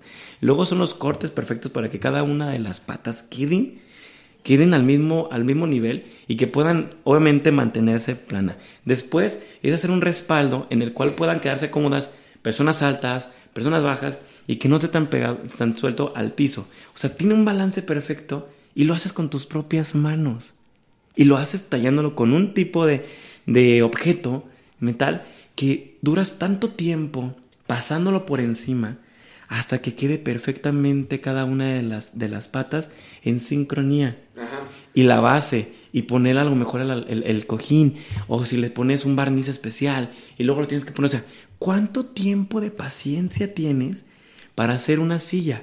Qué hermoso. Ah, no, pero lo que yo hablaba es que... Es esa la honestidad de encontrarle un Pero no, amor no. a lo que haces. Lo- la otra chica, o sea, la chica, por ejemplo, Claro. hablando de que, por ejemplo, yo me voy a sacar una chica y la chica hace tallado de madera. No me refiero que hace muebles, Claro. sino que hace arte, hace esculturas con madera. No, qué hermoso. Qué hermoso. Pero yo no lo entendí y digo, ah, sí, a mí me gustan las sillas. O sea, no voy a llegar con una falsa intención. No, Claro. no conozco lo que haces, muéstrame lo que haces. Estoy mostrando un interés. Claro, estoy escucho. honesto. Estoy Claro. siendo honesto. Es a lo que voy. Digo, si conozco el tema, oye, es que yo canto, eh, soy eh, soprano. Digo, ah, qué genial. Yo no alcanzo obviamente ese tono, Claro. pero me gusta escuchar esas voces. No soy fan de esa música porque Claro. nunca he tenido alguien que realmente me muestre ese mundo. Porque quien me lo muestra me va a mostrar una que otra cosa que ni puede cantar él, ni puedo cantar yo, que no lo disfruto porque no siento esa conexión. Sin embargo, una persona que me dice, soy soprano, canto así, me gusta este- ese tipo de música, también me gusta Selena, por ejemplo. Claro. Digo, ah, muy, muy bien, qué chido. Entiendo, muéstrame más. Que yo soy más, más, más, tal vez de quererle hacer como fantasía, ¿no? Me gusta mucho hacer la fantasía, todo lo que hacen las personas, por la belleza de eso. Y me gusta que tú, por ejemplo, lo ves como perspectiva del escucha. O sea, escuchas lo que hacen porque yo lo ignoro y me gustaría más allá. Es que, a ver, es muy bonito hacer cosas. Ujú. Es muy bonito cantar. Claro. Es muy bonito componer una canción. Pero, a ver, dime algo que no sepas hacer. Un y que te cosas. encantaría. Sí, pero una, una cosa específica que dices, esto no lo sé hacer y me gustaría hacerlo por mera curiosidad. Pintar. Pintar. Y te topas con una persona, Ujú. independientemente de que sea hombre o mujer, te topas con una persona y Ujú. te dice, yo soy pintor. Ujú. Este, te doy una clase express. Claro. Mira, yo lo tomaría. Así sé si me va a encantar o no, si me voy a dedicar a esto o no, si puedo Claro. tener un talento o no. Si sí, chingón, aprendí una cosa nueva sobre mí, sobre otra cosa, y puedo desarrollarla más. Si no me gustó, pues la puedo abandonar. Sí, y ya sé que fácil. no soy bueno para eso. Entonces, digo, yo no, yo por ejemplo no voy a ser soprano, a lo mejor nunca voy a ser soprano porque mi rango de voz no llega a ese punto, pero a lo mejor puedo desarrollar la voz para cantar cumbias.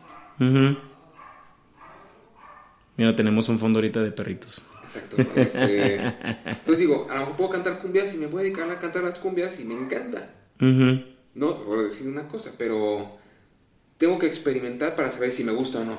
Lo que hablamos de la comida también.